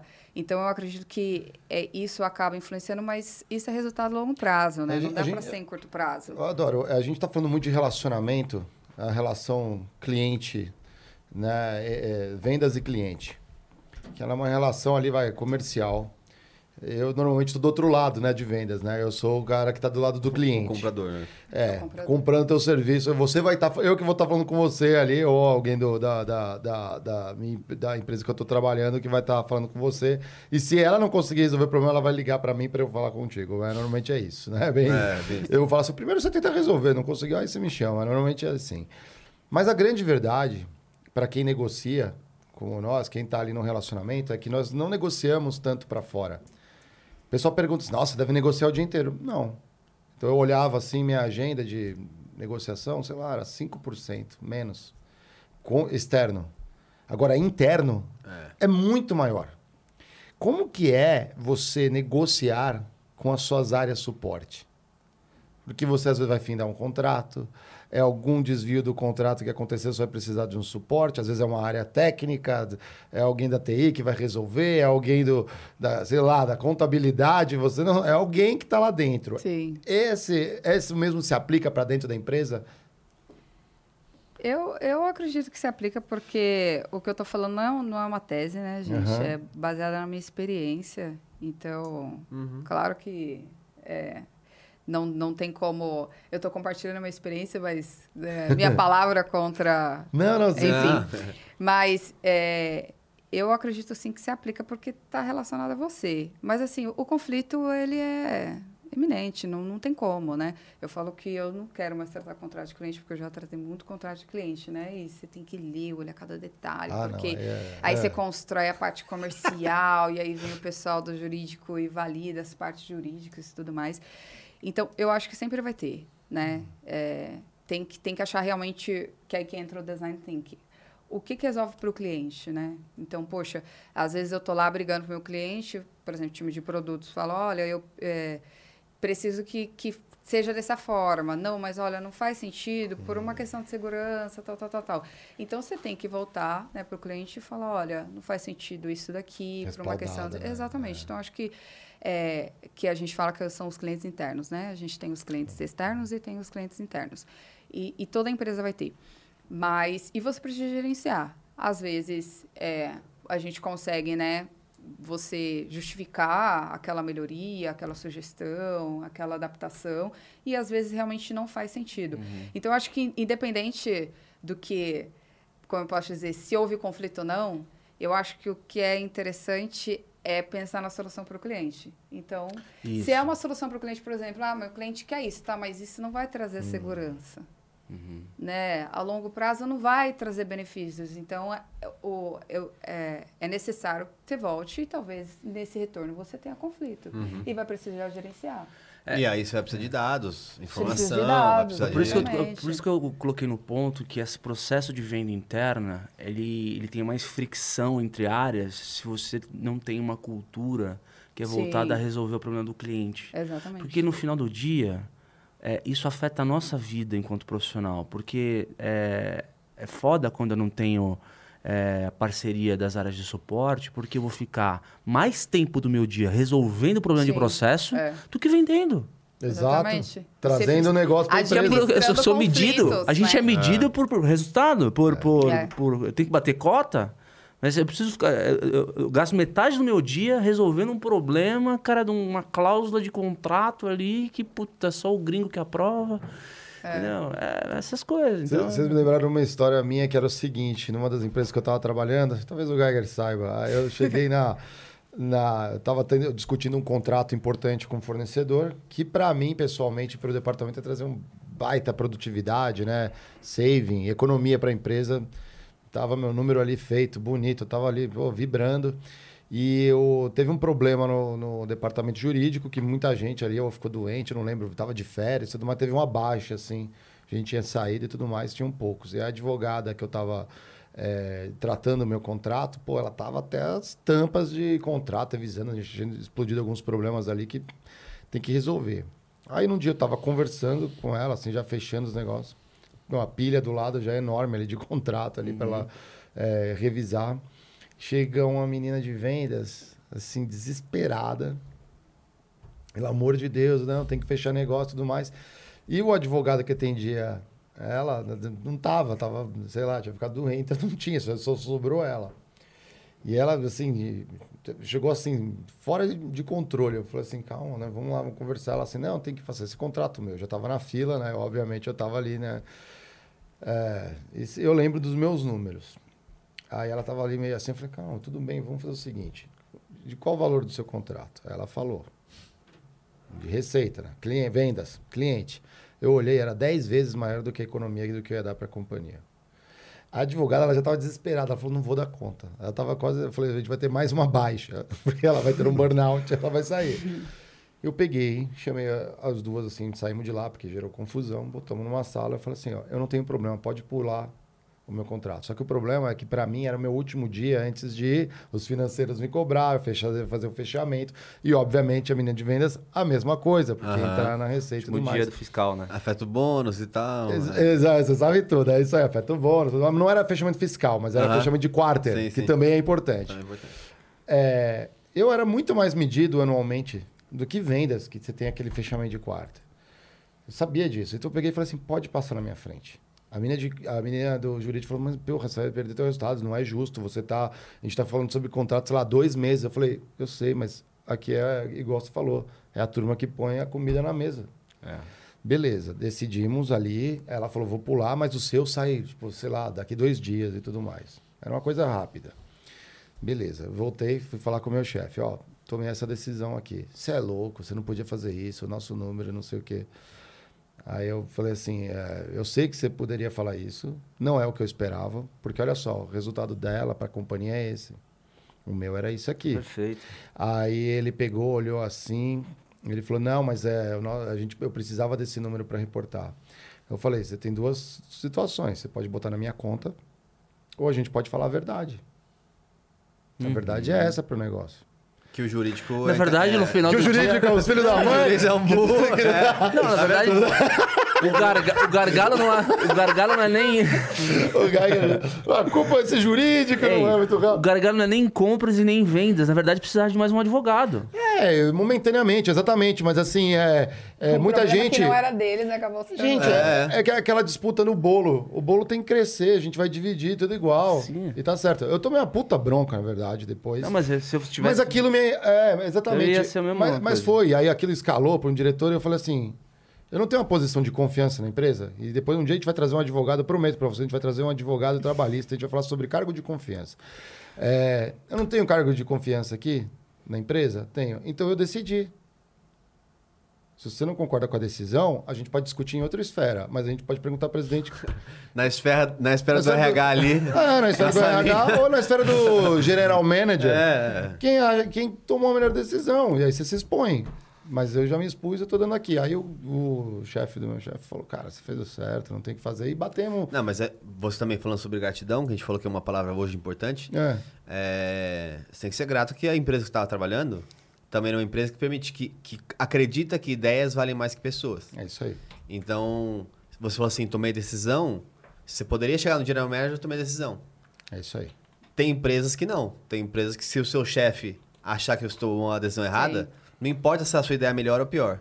Você simplesmente se apagou porque ninguém viu o seu jogo. É isso aí. Eu ia- nossa, brilhante, cara. Exata- brilhante. exatamente. Você passou já algumas dificuldades para vender ideias assim? Quando travado, engessado? Ou é- sempre foi bem aceito as ideias? Não, pô. Gente, 12 anos, imagine só, né? Quantas ideias você você trava assim, né? É, eu, eu já tive várias situações nesse sentido, não só com o cliente, como o cliente interno, né? Ah, e é, o, é, o, é um pouco do que você falou, você tem que levar dados, né? Você tem que levantar dados, mas assim, às vezes, é, o problema está na comunicação, né? Você, às vezes, por exemplo, agora que a gente está todo mundo home office, às vezes uma troca de e-mail, ou você abrir uma conversa ali com alguém, às vezes isso não é o que funciona. Né? Às vezes o que funciona é você chamar todo mundo no link, né? Porque hoje é o Sim, link. é, é. Às vezes o que funciona é você chamar todo mundo no link e falar, olha, é assim que precisa ser feito, tal, tal, tal. É, eu tive uma situação que ela não teve um desfecho muito positivo. Mas eu tive uma situação, é, quando eu trabalhei no mercado de saúde, é, eu, eu tinha um cliente na minha carteira, ele tinha um faturamento acima de um milhão, e só que existia ah, um processo que a gente precisava adequar né, para ele, e, porque não trazia muita segurança para a companhia. E, e aí eu falei assim, olha, eu conheço meu cliente, se a gente falar que ele, é, esse processo a gente precisa barrar porque não traz tanta segurança, né? Sendo que a gente não vai apresentar uma alternativa tecnológica, talvez para trazer mais segurança para ele, mas a gente vai tirar esse benefício dele para trazer segurança para a gente. Eu falei, a gente vai perder esse contrato. Ó, E levantou a bandeira, assim, ó. eu que- falei, é, porque a gente vai estabelecendo um relacionamento, você conhece o perfil do seu cliente. E eu falei, olha, a gente vai perder esse contrato. Não, mas a gente tem muito tempo de contrato, né? Esse cliente, é, é, como era prestador de serviço, a gente tinha, é, tinha muitos clientes que, que, que compravam, né, através desse, dessa, desse cliente e tudo mais. Na hora que a gente apresentou a proposta, ele, ele falou assim, me dá um mês. Com um mês, ele voltou e falou, "Rescin- vou rescindir o contrato. Assim. É, E você conseguiu? Não deu, não teve como? Não, Foi não, deal não break. teve, não teve. Assim, a minha negociação foi interna, né? Mas você provou sua tese da pior forma Sim. possível. É bom também, a É, empresa aprende, velho. é, Deveria mundo- aprender, né? O- assim, esse é. Todo mundo perde, né? No seu caso, por exemplo, você teve uma situação de conflito com o seu imediato, mas todo mundo ganhou, porque a companhia ganhou, Claro. todo mundo ganhou. Mas nesse caso aqui, a gente acabou perdendo, é, mas é o que você falou, fica de aprendizado. Né? E aí, então, da próxima vez, você avalia melhor, você busca outras alternativas. É, é uma o, que, o que é eu uma- fa- o que eu falo só de, de dados, eventualmente, é que acho que é esse meio de campo. né? O jogo, o grande jogo acontece no meio de campo. Vou dar um exemplo bem prático que aconteceu comigo já e acho que foi um- uma solução que o dado, ta- talvez, que é básico, às vezes parece que é, que é algo incomum, mas um dado básico que ajudou a resolver um problema muito grande. E eu vou até falar os nomes das empresas porque é, é algo positivo, então não tem por que não ter é, esse problema. É, a gente tinha uma. Tem os contratos que a gente tinha que fazer com. Na, eu estava na, na L'Oréal. Hum. E a L'Oréal, óbvio, as empresas grandes, mais as globais, multinacionais, elas têm contratos com todos os clientes. E aí, controles internos, que não existia, foi criado depois de cinco anos, quer dizer, nos últimos. Você foi o. É, eu, eu fui que. Entrou nessa Comecei, a, tinha uma pessoa antes de mim, mas cheguei para ampliar o time e, tratar da parte comercial. linha. Que, que antes era controles internos, era só para a parte de contábil e Ah, tudo. cara, ah. E aí, com a minha experiência da P&G, eu fui pra lá pra tocar a política comercial, fazer os contratos, tudo. E aí, era assim, ah, a gente tem que receber globalmente ah, os contratos de todos os clientes. aí eu falei, tá, Todos. todos já são, são 3 mil, porque a L'Oréal não tinha feito ainda o, o que eles chamam de long tail, né? Que é Quando você tira aquele 80% do faturamento, que é 20% do. 80% do, de, cli- 80% de clientes, Que representa 20% do faturamento. é. é. Então, beleza, vamos simplificar. Chegamos a algumas, conclusões aqui e um acordo internamente que, ok, vocês podem ter só os top 100. Aí a gente falou assim, cara, top 100 ainda assim, olha, deixa eu te contar. O Brasil, se eu pegar aqui 20 clientes, é, o- é 70% do meu faturamento. 20, top 20. Será que não pode ser top 20? Pode, mas aí o top 20 tem que ter todos. Eu falei, então, deixa eu só te explicar uma coisa. A L'Oréal... Gente. Não, É. não, não, é, A L'Oréal, ela, fa- ela fatura muito, é uma grande empresa, tá? Sim, Não claro. quero tirar. Isso foi eu falando pro, pro chefe, tá? A L'Oréal fatura muito, ela é uma grande empresa. Isso pro chefe global lá. Porém, No Brasil. dentro, dentro da lojas americanas, por exemplo, Ela é um. ela representa 0,32%. Que significa que se o, o presidente do lado de lá assinar os contratos de todos os clientes que são é, até 32%, 0,32%, ele tem que assinar 300 contratos. Você imagina o presidente da LASA, da loja Americanas, É. assinando 300, 300 contratos, contratos, e é. lendo? Não, né? Então, será que em vez de o presidente assinar, não pode assinar um gerente comercial só de ciência? Porque assim, se for rolar um processo, vai rolar um processo. Vai, vai. Então, será que a gente consegue chegar a um ponto em que o comercial fica feliz e a gente foca no negócio e não no contrato? Mas esses são os dados que às vezes tem que trazer para as pessoas verem e falar assim, ó, Sim. mas como o presidente não pode assinar um contrato? Cara, amigo, É porque não tem assim, noção. Porque lá fora, por exemplo, os grandes clientes são tipo 10 clientes, 15 clientes. Eu Então, procuração eu pra co- poder converso assinar, com é, todos os é. presidentes, entendeu? E tem essa miopia, a gente acha que é uma coisa meio, cara, intuitivo, né? A pessoa entender que aquilo. Só que não. Não As é, pessoas é. ficam nos silos dela atrás, assim, e às vezes rola mesmo essa falta de entendimento. Você tem que cuidar de uma coisa que é interessante. O contrato já está assinado. Contrato Já está rodando. E quando tem aquele desviozinho de contrato ali, mas tem hora que você avalia, ou tem alguém que te cobra assim, oh, isso aqui não está no contrato, não pode ser feito assim. Você não, você não chega falando assim, pô, isso aqui não está no contrato. Não é bom para relacionamento. Eu normalmente falo, pô, o contrato é a última coisa que eu vou olhar. É, faz sentido ou não faz? Eu- Rola muito embate, já teve muito embate, assim, por conta dessa, dessa questão, esse pacto que o Geiger está trazendo. Tem e sempre vai ter, né? Essa é a real. O, o contrato, eu acho que você faz o checklist, né, quando o cliente entra, mas ao longo do tempo, realmente é o que você falou. Na rotina, ele acaba se perdendo esses detalhes, né? Quando você vê, opa, tinha que ter cobrado, isso aqui não podia ter sido feito. Ou nunca fizemos isso. É, né? ou nunca fizemos isso, opa, isso estava no contrato, sabe? Acaba acontecendo mais esse tipo de coisa. E à medida que os clientes vão crescendo, tem, é, assim, o potencial do cliente é maior, você tem mais particularidades, né? Então, é, fica muito mais difícil para você acabar acompanhando ali. É, na minha gestão, assim, de clientes ao longo dessa carreira, eu sempre precisei olhar o contrato, né? Os primeiros anos eu que tinha que elaborar e por isso que eu fiquei traumatizada. Hoje eu não quero fazer contrato, não quero. Senhora. É, hoje eu só acompanho os contratos. É, eu fazia as, as cláusulas contratuais, a jurídica eu dava, avaliava. Um tapinha ali. É, é. falava, não, deixa eu colocar aqui as cláusulas jurídicas, deixa eu ver se isso aqui faz sentido e tal. E aí ficava, vai e volta, vai e volta, sabe? E aí eu falei, gente, tô traumatizada, 10 anos fazendo isso. Eu Parei. chamo isso de vendedor com OAB. Não... Boa. não quero mais. Mas sim, já tive algumas situações que a gente precisou entrar no contrato. E, e aí eu acredito que para resolução, é porque você tem um nível né, de relacionamento. Né? Imagine que todos os dias você não vai tratar com todas as pessoas, por exemplo, que assinou o contrato, que decidiram o contrato. Então você tem um nível de relacionamento. É, e aí, quando você acaba é, entrando no contrato, você precisa envolver outras pessoas de ambas partes, né? Tanto do cliente quanto do fornecedor. E às vezes entra em impasse. Você sabe que é, conforme vai, vai indo- ah, evoluindo a carreira, a gente vai tendo maturidade para aprender algumas coisas. Os caras mais fodas que eu conheci em vendas dentro da companhia nem acessavam e-mail direito. Como A ge- assim? às, vezes a gente, a- às vezes a gente falava, a gente fala aqui de comunicação corporativa e o vendedor, aquele bombeiro valente, né, que quer apagar todos os incêndios, quer vender pra caramba. Sabe como é que ele começa muitas vezes? É, mandando e-mail para cliente. Aí o cliente volta, aí você joga para dentro. Aí volta no loop. Aí tem 10 pessoas copiadas. Aí aquele loop vai, volta, vai para área X, Y. E, e de repente você está no meio de um, de um negócio ali que você não. Ou você faz um call, coloca todo mundo e resolve Sim. na hora, ou você não vai resolver aquilo. E no limite, às vezes você nem olha e-mail.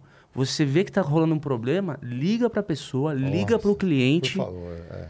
É, isso a gente falou no episódio da, da comunicação corporativa. Uhum. É, os níveis de efetividade do, no caso, o vendedor sente isso na pele, né? Não, não eu resolvi, você... mandei e-mail. É, é, sim, eu resolvi, eu mandei um e-mail. É, é para mim o e-mail tem que ser, hoje em geral, uma documentação.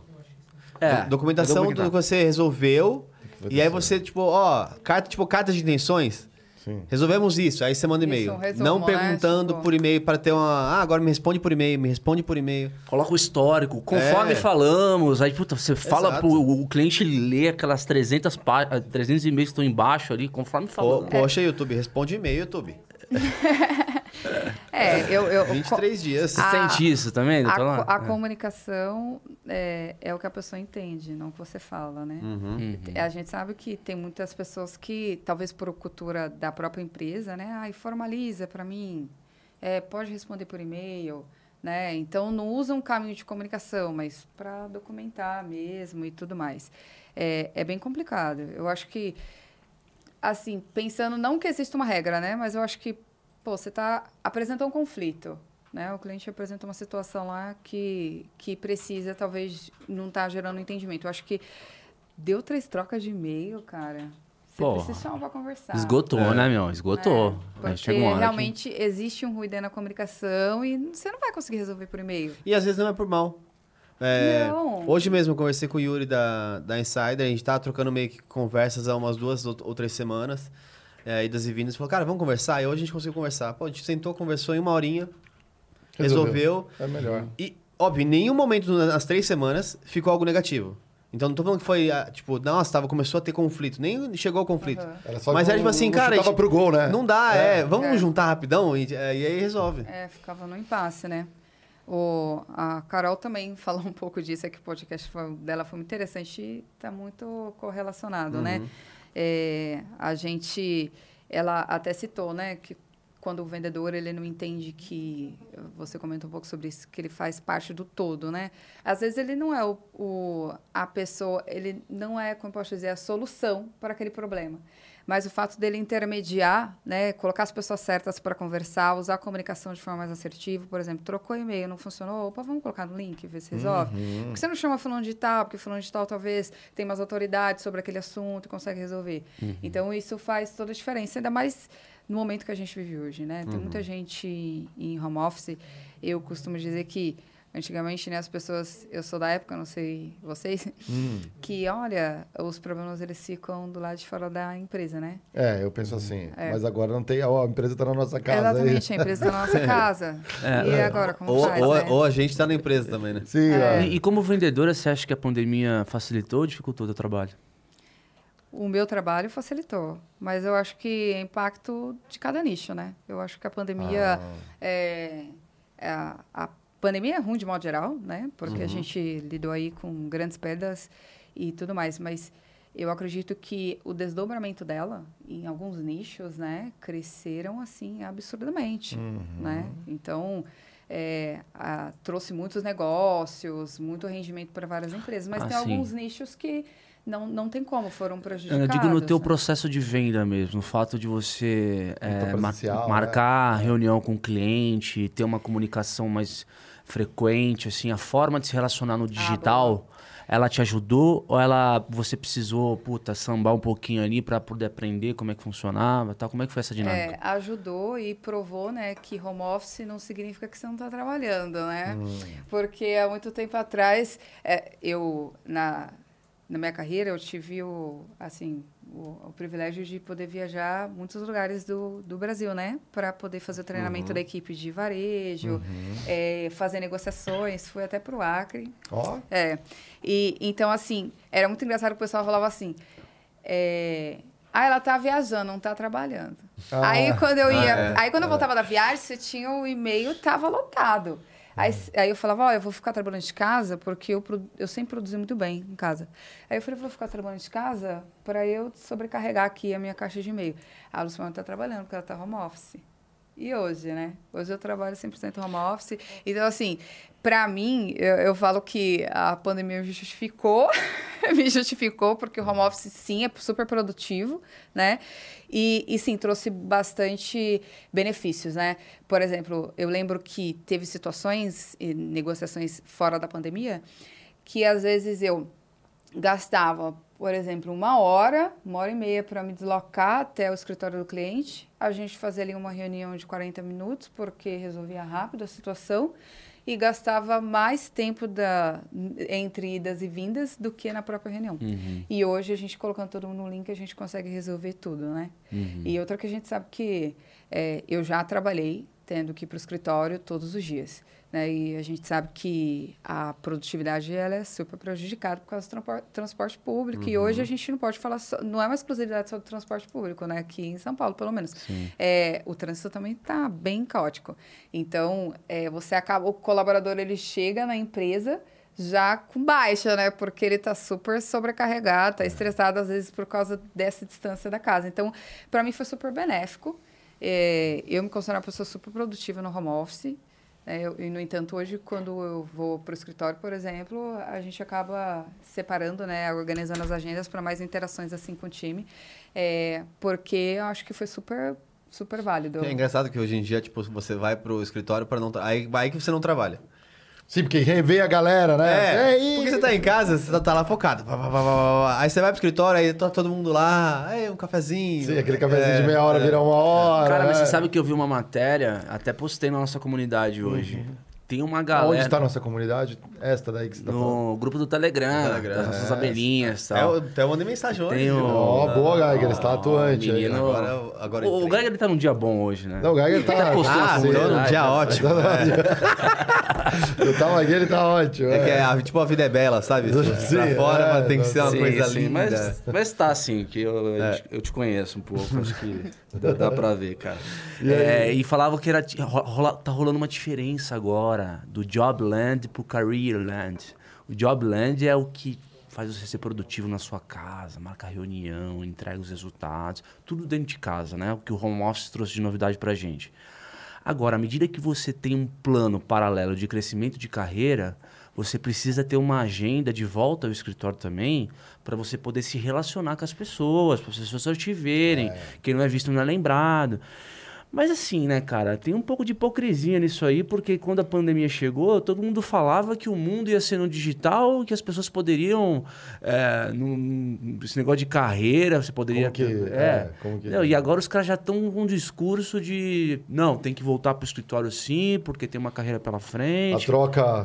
Troca interpessoal. É, porque no final é isso mesmo, né? Acho que tem, tem essas voltas pro escritório que é legal você estar em contato com as pessoas também, né? É, eu, eu acho que é um equilíbrio. Eu acho que é bom você estar com os seus pares ali, com a, com a- sabe, olhar no olho, abraçar, poder ter esse contato, né? Guardar das devidas treinar, né? Proporções. acho que também é muito bom no, no, no presencial. Sim. É, teve gente que não teve opção de escritório, não. Quem trabalha em fábrica É, não teve. não, é, não tem é. essa, né? Ah, é, é, exatamente, é um privilégio, não- porque não é para todos, né? É. Algumas pessoas têm essa opção não, e outras não.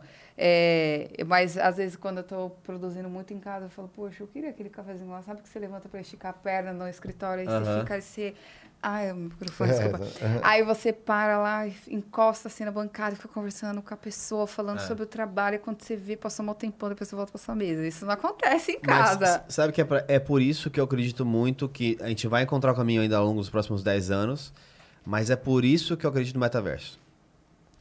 Porque, de um lado, essa pressão aí, a hipocrisia, não importa, ela vai continuar existindo. Porque você não tem como. Se você pudesse, todos os seres humanos têm o mesmo grau de capacidade, têm o mesmo grau de empatia, têm o mesmo grau de reconhecimento sobre o trabalho dos outros, isso não seria um Não seria. problema. Mas você não tem como pôr essa régua. Então, se você não é visto, você não vai ser lembrado mesmo. É. E aí você pode, tipo, por exemplo, perder as melhores funções. Porque vão começar assim. Isso é psicologia. Vão começar assim. Ah, não, essa função aqui é presencial. Essa é remota. E vai ser sempre uma essa remota, vai ser tipo assim, essa é o, o não importa. O que eu acho que a, a combinação das duas coisas é o metaverso, porque é como o Veiga tem trabalhado com o pessoal da, da plataforma. Você coloca o óculos, que hoje ainda é muito. Tem, tem dores nesse processo, mas imagina que essas, essas dores foram resolvidas. Você tem um óculos no metaverso, então estamos aqui, eu estou na minha casa. Você está na sua, você está na sua, tá Só na que a gente tá se vendo como se fosse esse cenário. Isso, É. eu tô tomando café aqui, ó, e eu tô sentindo o café, tô tomando café, vocês também. E quando eu acabei, eu falei assim, tá bom, gente, tem uma reunião, obrigado. Pum, vocês três sumiram, entrou a Bia, o Otis, e é uma outra reunião que eu me sinto ainda parte daqui. É por este, este motivo que eu acredito no metaverso. Porque, por exemplo, você é meu chefe, entrou na sala, essa sala virtual, você vê que a gente tá aqui os três trabalhando. Põe uma musiquinha que só eu ouço, mas você tá aqui e o Mário tá ali. Qualquer coisa eu falo assim, ah, tem um minutinho? Aí você vira aqui assim, sim, a gente conecta numa tela pra... é, pouca gente enxerga ainda como isso vai acontecer, mas se você não conhece, vai ver o Veiga postou um vídeo que ele mostra ele trabalhando no metaverso. Então, é, já existe é muito futurista vários exemplos. mim, É, Assistam, para é que vocês engraçado, possam eu ia falar isso, eu ia falar. é, Você pode estar com o seu avatar, não é você eu sei que você mesmo. está se dedicando a esse assunto, porque vai ter um podcast inteirinho sobre esse assunto. Amanhã vai ter. É, Quer dizer, ma- gravado. Vamos gravar, Gravado, é. gravado surpresa, bom dia. Mas eu acho que esse é o ponto. Você vê isso muito lá na frente ou você acredita que vai ser introduzido assim em pouco tempo? Tipo, porque é uma cultura, Boa como pergunta, você falou, é. muito futurista. Então, por exemplo, eu já tive situações lá atrás, antes de pandemia tudo, né? De cliente, por exemplo, fui visitar um cliente, ele falou, olha, eu preciso aqui de uma palestra para os colaboradores, porque eu tenho uma equipe toda que ela precisa trabalhar home office. O benefício daquela equipe, tipo, há, sei lá, seis anos atrás, era trabalhar home office. E justamente por essa ideia de que, é, ah, se eu trabalhar home office, eu não sou visto, eu não sou lembrado, tal, tal, tal, é, eles não queriam trabalhar home office. Porque eles, eles achavam que eles não seriam notados, sabe? E aí o que acontecia? A empresa precisava investir, né, para poder falar, não, você não vai ser penalizado, né? Isso é um benefício, tal, tal, tal. Daí é muito engraçado. O colaborador, um falava, não, eu vou ficar, porque eu quero trabalhar, quero aqui, sei lá, mostrar trabalho. Aí o outro falava, não, também vou ficar, né? Então, e assim ficava. Eu não acredito que com a pandemia, pós-pandemia, né? Porque a gente ainda está na pandemia, né? Guardadas as É. devidas proporções, a gente ainda está na pandemia que vai ter um modelo. Eu acho que o home office se tornou uma grande opção de trabalho, porque ele foi compulsório. Né? Então, quem estava preparado, quem É. podia pegar suas máquinas, seus notebooks e ir para casa, ok, super, deu um, é, acelerou, saiu na frente. Agora, quem não tinha isso estava avaliando, porque Ficou tinha limitado, tempo né? para avaliar, É, e aí ficou limitado. Então, esse cenário que você exemplificou, eu acho que é essa pergunta. Se você não quiser responder, eu deixar Não, para amanhã, mas eu acho que é a pergunta respondo que não vai calar, hein? O que eu acho é o seguinte, eu acho que, é, como tudo na vida, depende muito de quem vai liderar esse processo e quem vai consumir primeiramente esse processo. E depende das dores que isso resolve também. Vou dar um exemplo da, do RAP, o Turbo 10. Quando algo te resolve uma dor muito crônica e, é, e resolve muito bem, você nunca mais volta. Nunca mais volta. Então, assim, eu hoje, com um clique de 3 segundos, se eu pedir agora alguma coisa, eu vou pedir inclusive, vai chegar em 10 minutos. Eu nunca mais vou usar outra coisa. Porque ele resolveu um problema com uma dor muito clara. Tem mais dois temas que fizeram ao longo do tempo as coisas demorarem tantas, tanto para entrar no mundo corporativo. Um, quem fazia a, a quem trazia inovação e, e dois, quem implementava a inovação. Em geral, a gente viveu é, um centenário nas empresas de pessoas é, muito conservadoras e mais velhas na liderança. Então, quando você traz uma inovação para as pessoas, é uma barreira de entrada. Porque essas pessoas, em geral, os CEOs de empresa, os diretores de empresa, eles já têm barreiras tecnológicas outras. Do tipo Ah. cartão de crédito, é, relógio. Só que agora existe um ciclo de, é, de. Como é que a gente pode chamar? Um ciclo de. Geracional. Não só geracional, mas um ciclo de liquidez financeira no mundo. Que, um, está muito focado em blockchain.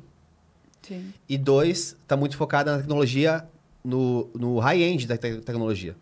Então você tem muitos jovens bilionários e pessoas é, jovens na liderança. Esse combo acelera muitas coisas. Porque, por exemplo, é é a questão de vendas. Você vai vender. O que, que um bom vendedor fala se, por exemplo, eu sou da Binance, só para nomear uma empresa, é, qualquer, podia ser qualquer uma, Crypto.com, etc. Eu falo, olha, vamos participar de uma reunião aqui, é, vai ser no metaverso. É, amanhã às três da tarde. E é um contrato muito forte. O que, que você faz? Amanhã você está usando. Sim. Se vem de cima, no, no, no ponto de vista de da onde vem a liquidez financeira, é mais rápido. Então vão ter algumas Mas- nuances aí, Mas calma. mas isso pode acontecer muito mais rápido se essas empresas fo- forem as dominantes do mercado. É, Você falou num ponto que eu concordo. Dor crônica. Né? Dor crônica. É, o único ponto aqui é que nesse momento eu não consigo visualizar ah, de bate-pronto que dores crônicas que essa primeira onda de entrada no metaverso está resolvendo. Eu- O que eu acho que vai acontecer é o seguinte: pelo fato de estar acontecendo essa primeira onda, bases vão ser estabelecidas para que sejam destravadas outras necessidades, para que aí sim você tenha. O que eu, o que eu Pode acho que ser, vai, pode ser. o Pode que eu ser. acho que vai ser só para deixar bem claro, É, é tudo uma um ponto- possibilidade, né? não é nem só a reunião. Eu acho que o metaverso ele vai vir em, em pílulas. O que, que é a pílula? Sim. Imagine que o metaverso é essa sala aqui. Nesse nosso metaverso. Você vai ficar o dia inteiro aqui conectado, igual aquele, o primeiro exemplo que eu dei. Que a gente está conectado aqui, trabalhando. é, só por estar aqui presente? Eventualmente não. Mas pense que nesse ambiente, ali tem a nossa lousa do Design Thinking. Aqui tem o nosso material de tal coisa. Esse, esse metaverso já tem tudo preparado. E você entra aqui, mesmo que nós não estejamos, você pode ver ali a lousa, você pode ver aqui as coisas, deixar muito mais fluida como é a nossa realidade. É nossa realidade não é, é, binária, ela é analógica. Ela é- é- Você tem liberdade para criar. Então as pessoas vão querer voltar para essa liberdade de criação. que é muito também o Gun eu, que fala eu da ida e concordo, e a. Lucimara com, comenta comigo aqui, que eu adoro quando vocês entram nos embates filosóficos, porque no fundo vocês Vamos deixar isso para amanhã. Tá não, bom, não, não, não, não, não é isso, não é isso. É porque é o seguinte. é, e é o teu ponto, Diego. Quando surgiu o, smartphone, ele resolveu uma grande dor? Não. Todo, você conseguia usar calculadora, escrever, mandar e-mail. Você conseguia fazer tudo quanto. Você, você não resolveu uma grande dor. Mas você trouxe uma praticidade para sua vida. Você cortou seus tempos, você não precisava pegar um metrô, um ônibus, ficar duas horas jogando Candy Crush até chegar no seu trabalho. E se, se você passou por uma chuva, alagou, você não chega. Então talvez o metaverso consiga permitir que você encontre um cliente que, sei lá, está na Europa ou no Acre e sem ter que pegar um avião né, dormir num hotel ruim ou né, comer um negócio estragado, você come a comida que está na sua casa, usa a sua calculadora do seu smartphone, de- do metaverso, usa a lozinha do metaverso, talvez ele possa trazer esse tipo de solução que você consegue fazer no mundo analógico. É isso. É, e, eu, e talvez a gente não tenha esse acesso logo de cara. É natural, tecnologia é assim. Ela come, pensa em é, telepresença nas empresas, tele, teleconferência. É, alguma, no início era aquela sala toda equipada, só o presidente usava. Porque era muito caro. Da Cisco. Da a Cisco, Cisco. montou, é. Aí, de repente, foi mudando algumas salinhas. Ah, legal, essas salas têm câmera. De repente, a câmera estava no nosso computador, você estava falando com outra pessoa. Tem um pouco dessa sequência aí de tecnologia. Agora, a gente pode falar, por exemplo, antes, eu, quando eu queria ter benefícios, eu, eu tinha que ter uma carteirinha do plano de saúde, a carteirinha do negócio. Hoje em dia, a gente tem benefícios flexíveis, ó, por exemplo. Olha só. Pois é, era uma coisa que eu ia perguntar. Quem exatamente o teu cliente, é, é, a persona do teu cliente é, para você vender o teu produto? RH? É o RH, é, principalmente. E, e, e há um grande ponto que você colocou, eu também ia colocar esse gancho com os benefícios flexíveis, porque o que você está dizendo, na verdade, que você exemplificou aqui é, muito bem para nos, nos dizer né, sobre a introdução ao metaverso, é a cultura. Uhum. Na verdade, é esse é o grande impasse, como tudo que é novo. Sim, Né? não é automático, é uma coisa É, que vai se exatamente. dando aos um poucos. tempo, né? Exatamente. É, Então, é, até que você entenda que a, a, aquele realmente traz um benefício e que aquela mudança pode favorecer muito mais, é mais ou menos assim: não tá bom. Ou tá bom, mas pode ficar melhor. Então, até que você consiga criar essa, essa mentalidade de mudança, né? Ou ela é compulsória, ou seja, acontece alguma coisa e você precisa mudar, ou realmente você vai construir isso ao longo do tempo, com dados, né? Então, você vai pegar um bench, você vai pegar é, alguns cases, indicações, networks de pessoa, e aí vai gerando confiança e você acaba mudando esse tipo de cultura. Eu acho que é a mesma coisa com a metaverso. Quando você fala de metaverso, pra- eu sei que a gente está fazendo fugir do Não, assunto, mas eu. É, mas é não porque Tem, não tem um. quando eu olho para trás, é. por exemplo, há cinco anos atrás a gente já ouviu falar sobre é, blockchain. Então, assim, hoje é algo que alguns, alguns nichos já estão implantando, né? Utilizando é, é, is- é, é, dessa forma, mas ainda é algo que, por uma questão de cultura, as pessoas ainda ficam resistentes, né? Então, o, o que que a gente vai... Como que a gente vai conseguir, talvez, estabelecer uma nova cultura ou a quebra daquela cultura? Conhecimento. Pra mim, é. Óbvio que tem as velocidades das coisas. Sim. Mas eu tento explicar o porquê que eu acho que vai ser mais veloz por esses motivos. E também gosto de jogar muita coisa pro universo. Porque, assim, se tivesse a sala do metaverso que eu imagino, onde ela podia ser, eu não sairia de lá. No meu dia, de, dia a dia de trabalho, eu não sairia de lá. Porque hoje tem uma dor. Que é, você consegue estar Você tem que levantar e tomar banho. você consegue estar ciente de tudo que está acontecendo é, na, na, no seu trabalho, na sua função, ao mesmo tempo? Não. Não. É. Esse metaverso ele vai te possibilitar um monitoramento com inclusive flags, porque outras coisas estão vindo junto, inteligência, artificial, etc. Então imagina, por exemplo, que eu estou aqui sentado e eu sou capaz de monitorar na minha direita ficam os comentários do Twitter, por exemplo, ou da bolsa de valores. As pessoas estão fazendo isso com tela hoje. É. O cara trabalha Sim. com seis telas. É. Acabou telas. Porque para onde olhar, e se eu tenho um metaverso, eu posso olhar, por exemplo, para aqui para a esquerda e ver quais programas estão tendo live e como que tá a audiência deles. Eu não preciso clicar nas coisas, hoje tem que clicar. Hoje no celular, no, no computador, você tem que clicar. E o que o metaverso tira é o efeito clique. Porque é- basta fazer isso aqui, ó. Aqui tá o dado. Aqui tem outro dado. Aqui tem outro dado. Aqui tem outro dado. É. Com isso, eu vou ser mais eficiente. Com o tempo, os mais eficientes vão ser modelos, porque todo mundo vai querer ser tão eficiente quanto o modelo. Com o tempo, todo mundo tem que usar. E aí a gente vai chegar num ponto que a gente vai achar isso uma prisão. e vai falar assim, pelo amor de imagina Deus, o cliente da porque Lucimara, usamos celulares. Mas, imagina o cliente da Lucimara chegando e falando assim, ó, estamos com um problema aqui, é, que eu não consegui entrar com tantas pessoas aqui que é, entraram na empresa esse mês. Não estão conseguindo. Ela já olha para o lado aqui com óculos, já olha para o lado quantas pessoas. Não, mas ela- a pessoa não passou esse dado aqui, né? Ela, olha, não recebi alguma coisa. E já responde, olha, eu preciso desse dado e tudo mais. A outra pessoa olha e fala, ah, é verdade, entendeu? É Acabou. isso. Imagina, tipo assim, me manda um contrato. A gente tá em reunião e fala assim, pô, tem que ver os contratos. Não, tem que ver não, peraí. Contratos. Prrr, desce aqui os contratos. Sim. O meu único ponto é o Aí a gente seguinte. resolve o problema da. Tava na- no contrato. É, Você está esquecendo numa coisa só. A experiência do usuário, ela é subjetiva. É, isso é O verdade. que, que eu quero dizer com isso? Ciclo de inovação, a gente sabe que tem as fases. Negação, resistência. Eu acho que a gente está passando da resistência. É, isso, isso não tem a ver com o potencial da tecnologia, isso tem a ver com o comportamento humano. É. Entendeu? Sim. É, não adianta chegar. Google Glass eu- não pegou. Eu entender que, porra, eu tenho uma, um- uma tecnologia do estado da arte do metaverso, re- resolvi todos os gargalos que não, não foram resolvidos ainda, Não. e, e, de repente colocar no mercado e achar que as pessoas vão usar de um dia para o outro, entendeu? Tem todas essas fases que eu acho que vão ser ultrapassadas, mas eu acho que é, eu- tenho dúvidas de saber quando de fato vai massificar. Esse que é o grande ponto. Quando os resultados começarem a vir.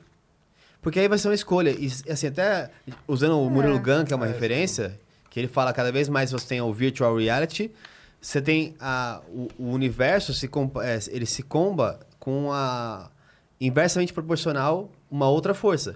Então, cada vez mais as pessoas querem ver a realidade real. Então, conexão com a mata, conexão com si mesmo, conexão com outras coisas. O que eu acho é que comparativamente, um profissional que está com todas essas informações, ele vai estar na frente de outro que não tem. Então, se você não se adapta ao metaverso, não é que você não pode jogar lá. Significa que você eventualmente vai ter um outro tipo de trabalho. Uhum. Você pode ter um trabalho muito mais relacional. Sim. Você pode ter um, um tipo de trabalho muito mais de experiência. O mundo vai se dividir. É, um não é uma. mercado. na- É. É, na verdade, hoje, metaverso é, é o assunto, mas a gente, se a gente olhar para trás, a gente vivenciou isso com vários outros assuntos. Por exemplo, não talvez na mesma proporção, é, mas te a tecnologia exponencial já, já tem mais de uma década uhum. aí que uhum. tem mudado muitas coisas. A, o bonequinho lá, a Lu, da Magalu, tá aí já faz muito tempo. E é uma, e é, da Sabrina ah, exatamente, é verdade, e, é, e é uma criação né, do metaverso. Então, assim, isso já está sendo introduzido. Eu acho que o grande ponto é o que você falou, quando a gente começar a apresentar os resultados. Mas tem um, uma, coisa, uma grande oportunidade aí. Quem começar primeiro sai na frente porque a gente sabe que depois todo mundo vai começar a replicar quando começarem o resultado. Uhum, então, é por exemplo, vocês conseguirem disseminar esses assuntos, né? Hoje parece, poxa, mas por que, que eu estou falando isso? Isso não tem nada a ver com a vida, tem tudo a ver, porque a gente pode mudar os nossos negócios. Né? A gente deu, você deu um exemplo simples do, do contrato, mas a gente pode acessar sistemas de, de forma rápida para poder investigar, uhum. é, poder ser mais assertivo no retorno, né? Não vai ser uma troca por e-mail, só um instante, eu vou verificar. Uhum. E aí eu volto com um print de uma tela. Uhum, né? Uhum. Então, isso vai impactar os nossos negócios, as nossas relações comerciais, né? porque os encontros com os clientes passarão a ser de uma forma diferente. E eu acho que não perde é, o, a sensibilidade do, do se relacionar. Porque justamente pra, porque você consegue replicar, por exemplo, um ambiente. Não, e ele potencializa para mim. Porque imagina coisa que você já deve ter visto em empresas. Sabe aquelas nuvens de sentimento? Hum. Uhum. Eu vou fazer uma reunião com o Critique. É, é, algumas empresas de marketing elas pegam uma todas as informações da internet, tá. dimensões da sua marca, positivas e negativas, é. e te joga numa nuvem de sentimentos. Tá. Então, qual que é a principal palavra, por exemplo, que as, se fosse pegar palavras cloud, jogar, do... é um cloud assim. É. é. Então, é, critique, ah, aprendizado. Tá. Aí você olha para uma nuvem Tô e pegando aqui. Tá pegando? E, é. e vê quais são as principais palavras. Aqui, ó. Aí, Vamos supor que isso fosse ah, critique. Tá, critiquei. Nossa, eu, pai, saúde. Você disse, eu não tava desenhando isso na minha mente. É. Muito obrigada. Tranquilidade, felicidade. Imagina Boa. que você vai para uma reunião critiquei e você acessa sem clicar em nada. Você só olha para o céu para sua direita e você vê a nuvem de sentimento da tá comunidade tá em relação ao critiquei. Aí você chega para uma reunião, duas pessoas separadas, uma no metaverso e eu, eu no metaverso e outra pessoa separada. Aí chega pra você e fala assim: pô, tô, tô, tô, tô feliz que eu tenho visto comentários de felicidade em relação ao Critique. Como é que tem sido para você nos últimos dias? Tô vendo que cada vez mais pessoas estão engajadas e tal. E a outra pessoa teve que clicar, pesquisar, é, ler matérias. E eu tô vendo uma nuvem. Que não importa o que, que tá por trás daquele detalhe ao, ao certinho, mas eu sei que o seu sentimento hoje como empresa é um sentimento de felicidade, de paz, de saúde. Uhum. Informação é chave pro negócio, a gente já falou sobre isso. Sim. E o metaverso é poder te dar essa informação sem você clicar. Você é, vai ganhar. É, acabou. Conhecimento você nunca mais volta. É produtividade. Você é. nunca mais volta, cara. É, conhecimento é, poder. É, mas eu concordo que vai tá. ter uma, ter uma ah, eu acho que de é, mudança. É, a, a questão é tá ansioso, assim, meu Deus. Você tá ansioso ou tá com medo? Trás, né? não, eu, sou, eu, tenho, eu, tenho, uma posição mais cética na medida que na história a gente já teve movimentos de inovação semelhantes a esse e as coisas, elas elas geraram uma expectativa da qual uh, não se cumpriu. O meu ponto é, é a inovação ela precisa que etapas é, possam ser respeitadas e ultrapassadas claro. para que, que, a tecnologia se consolide, Cara, entendeu? se a tecnologia é acessível, é, a gente vai ter uma maior adoção. Por exemplo, você vê quantos carros elétricos andam Nossa, no Brasil. Nossa, eu ia falar a mesma coisa. É, é. você não tem tantos, mas Criou-se uma expectativa, mas não é acessível. Criou uma expectativa. Eu tô louco pra ter um... Isso. Sabe que ah, o Gurgel... Você não viu aquela... Sim, o Gurgel. O Gurgel apresentou o carro elétrico lá em 1980, lá no, no programa do Silvio Santos. Isso aqui é o carro elétrico. Aí, porra, carro elétrico? O que eu vou fazer com isso aqui? Vou, vou voar, não, vou nadar? Não nem micro-ondas naquele tempo. Como anda? Tipo... Então, assim, as coisas precisam ter timing. Eu acredito muito na tecnologia, acho que é o futuro. Se for acessível, claro. não, não tem volta, Acho que é o né? futuro. Agora, assim, é, para os modelos de negócios se consolidarem dentro do ambiente do metaverso é, existe uma jornada. Uhum. Sim. Existe é. uma jornada. Isso Mas vai é. começar por, não necessariamente já vai começar no business, vai começar no games, vai começar em outras coisas. É, na verdade já começou. É que já né? tá. Não, nos games já começou, né? Esse é ponto. É que Agora, você falou de uma coisa que, já existe. Será que vai existir? É, a questão é Existem... qual é o próximo nicho, não, né? Vários é... metaversos, já, exatamente. Já existe muito. É, e uh, você falou uma coisa que é super correlacionada com o tema aqui que a gente está falando, que é não tem volta Né? Hoje o metaverso é resultado das tecnologias exponenciais que começou muitos, muitos anos atrás.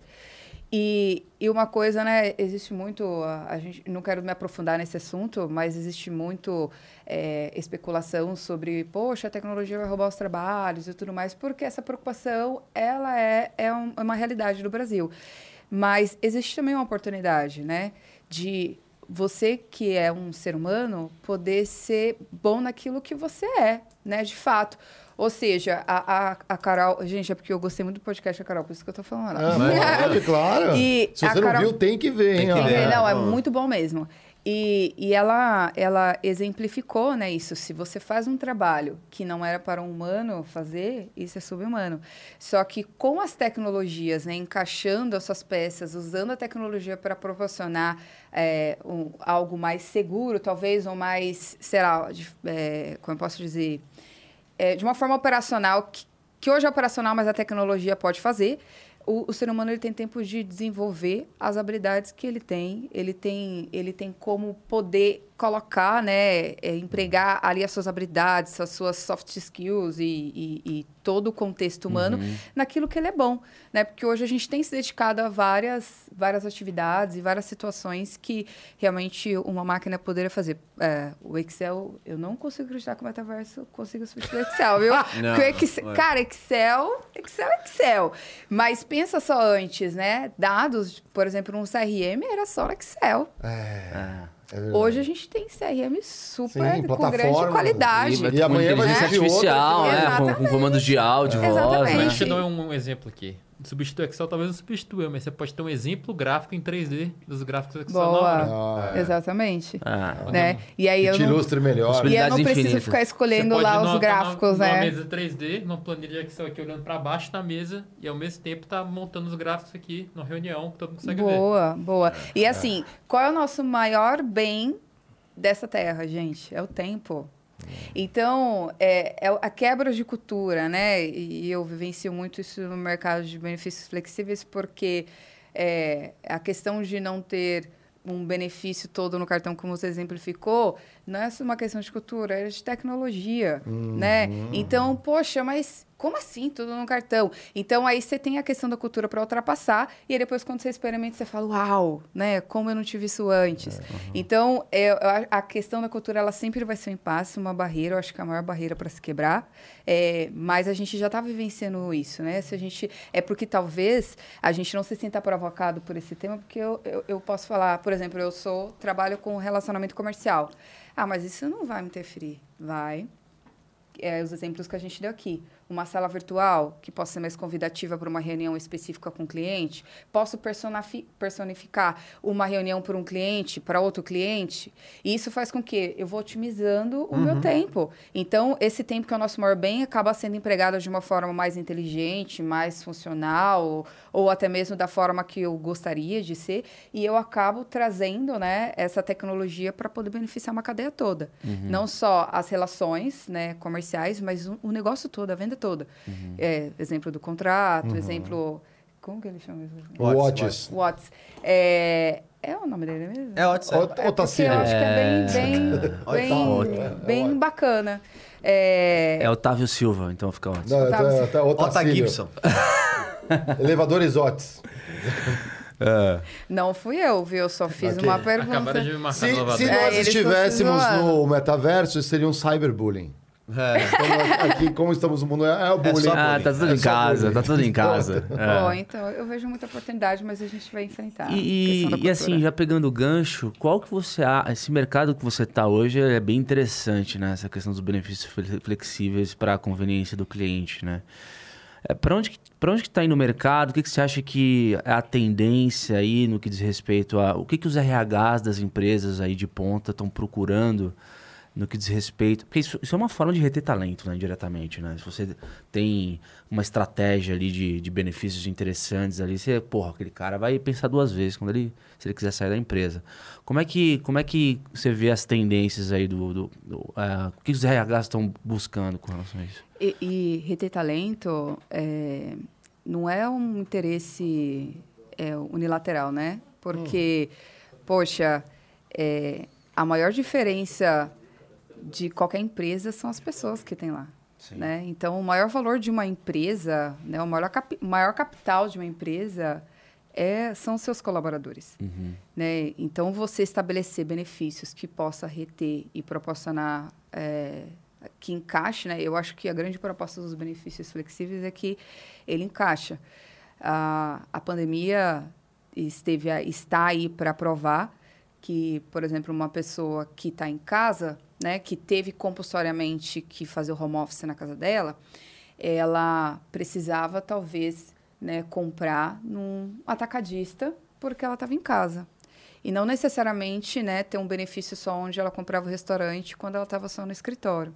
Então, hoje, através dos benefícios flexíveis, você tem é, a tecnologia para você poder utilizar um cartão e nessas duas frentes, né? Uhum. Ah, existe ainda uma questão de, de cultura, né? De testar, mas eu acho que é o que você falou, quando as pessoas começam a ver o resultado... Quando você usa, não volta. É, você não volta mais. Então, é. É, a, eu acho que trazer a percepção... E, e, na verdade, o benefício flexível, ela, ele resolve uma dor, né? Uhum. Do mercado. Então, não tem volta. E a tendência, na verdade, é você poder encaixar mais os benefícios à rotina daquele colaborador. Então, o que, que faz sentido para os meus colaboradores? Empresa 1, o que, que faz sentido para os meus colaboradores? Faz sentido esse benefício. Então, eu, eu ofereço esse, eu flexibilizo de acordo é, com a necessidade dos meus colaboradores para encaixar, porque quando encaixa na rotina, começa a agregar valor. Uhum.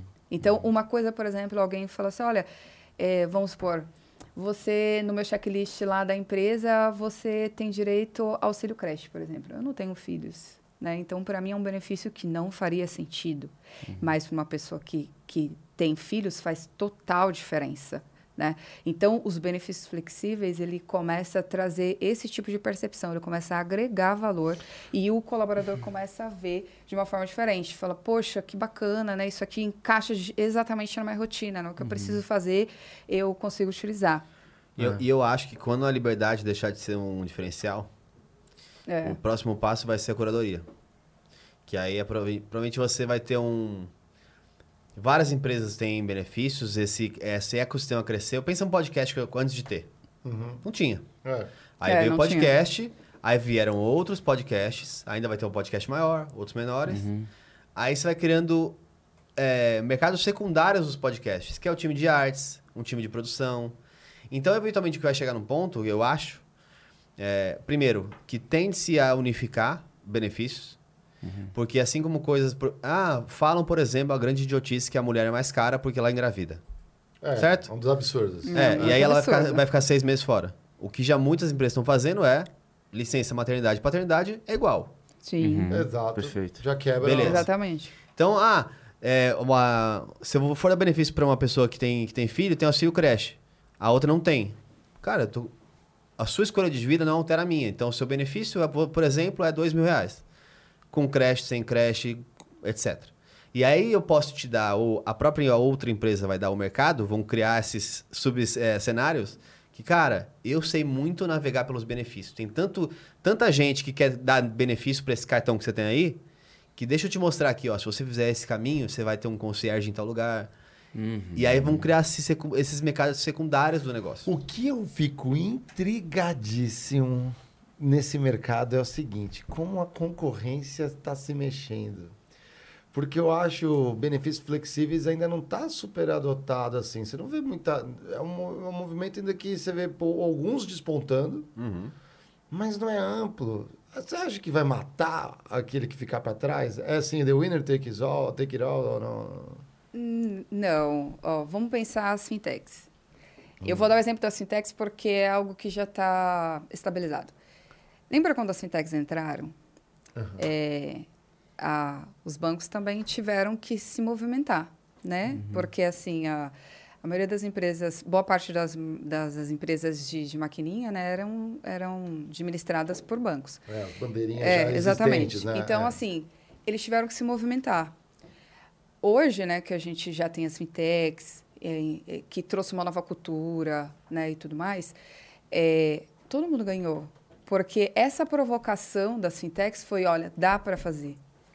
Dá para fazer dá mais barato. Fazer. Exatamente. Uhum. E por que, que dá para fazer mais barato? Para fazer melhor.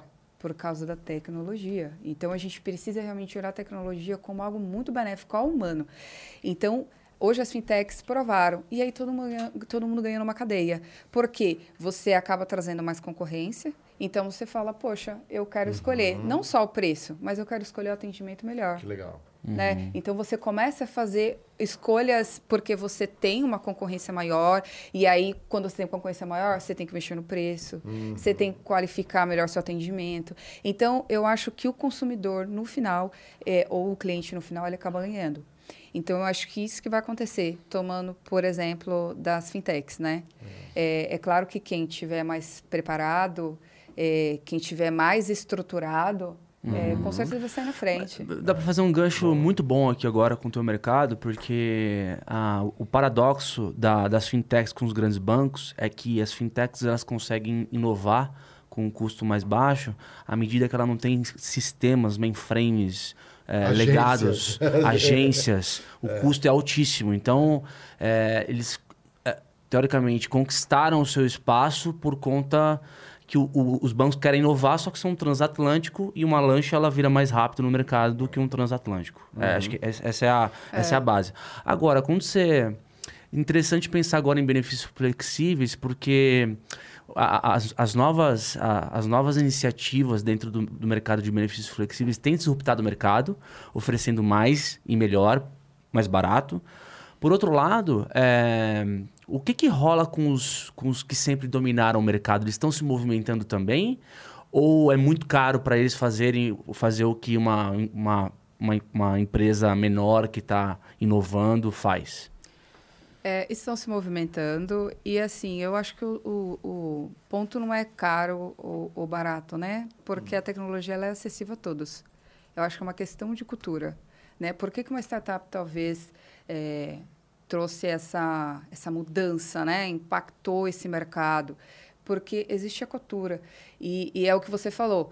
As fintechs, por exemplo, é, os bancos já estão estabilizados e tudo mais. Então, aí vem uma fintech ou uma empresa de benefícios flexíveis e ela, ela começa uma estrada, ela começa uma trajetória, uhum. né? Então, já existe um caminho e aí você começa uma nova trajetória. Então, existe o tesão de todo mundo de querer realmente disparar, chegar lá na frente, poder mostrar que dá para fazer e tudo mais. Então, acho que é muito mais uma questão de cultura do que ser barato e ser caro. É, eu tive a oportunidade de passar por uma fintech. Hum. É, eu trabalhei numa fintech no passado e foi muito engraçado, porque eu sempre trabalhei com é, B2B. Uhum. Sempre.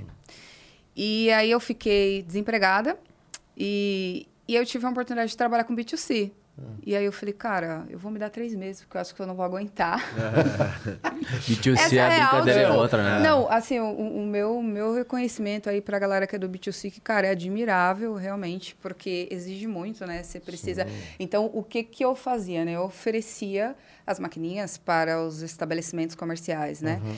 Mas eu tive um contato direto e por isso que eu, eu linko muito esses dois benefícios, porque hoje eu vejo é, um mercado que, que já passou por esse processo e hoje benefícios flexíveis talvez esteja em via D.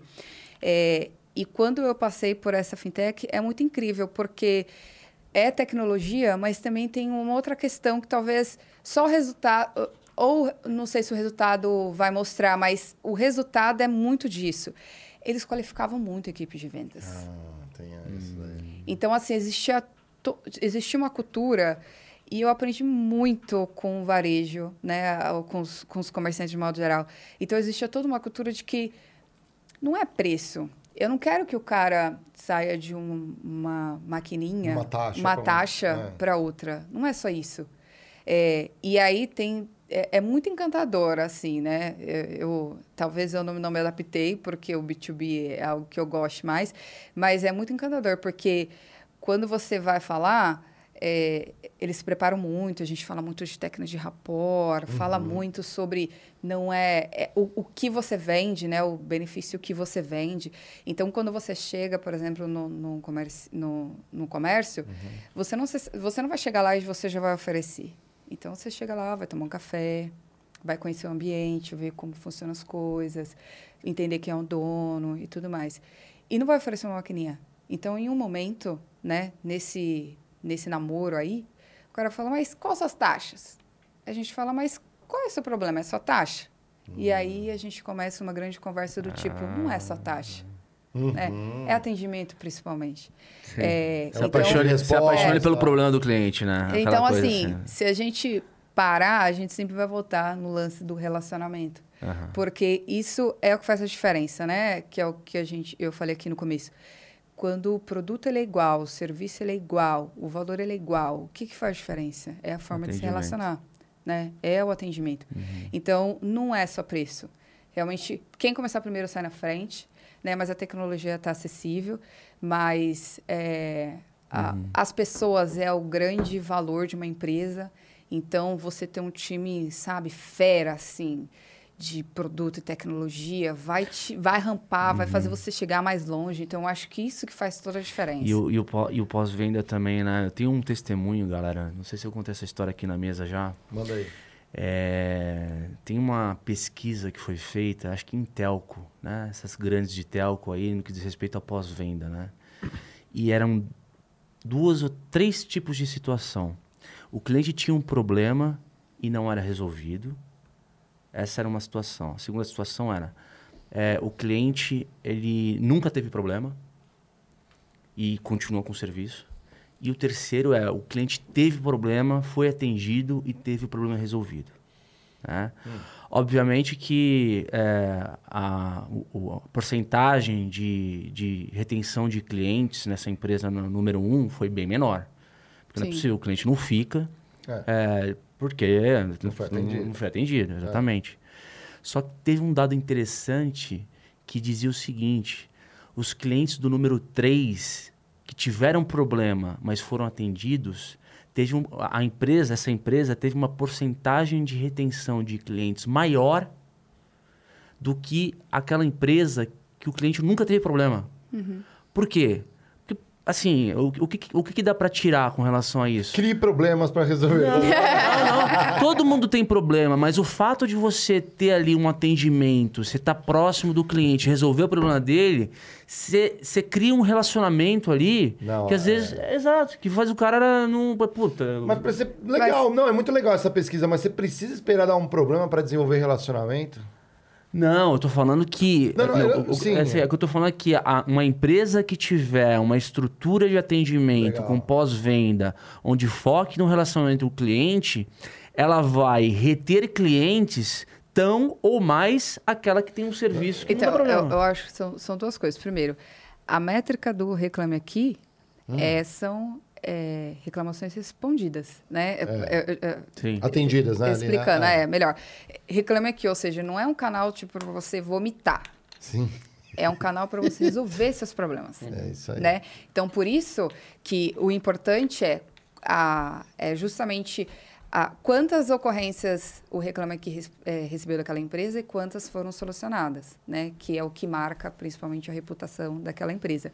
Porque problema você pode, você pode lidar tanto com pessoa quanto na empresa. Só que e a- o tempo de resposta? E a Exato. resposta é, qualificada. Então, ela faz uma grande diferença. Essa é a principal métrica. E aí tem um outro ponto que é o que você falou. Para chegar no Reclame Aqui, né? Qual foi o processo que esse cliente chegou?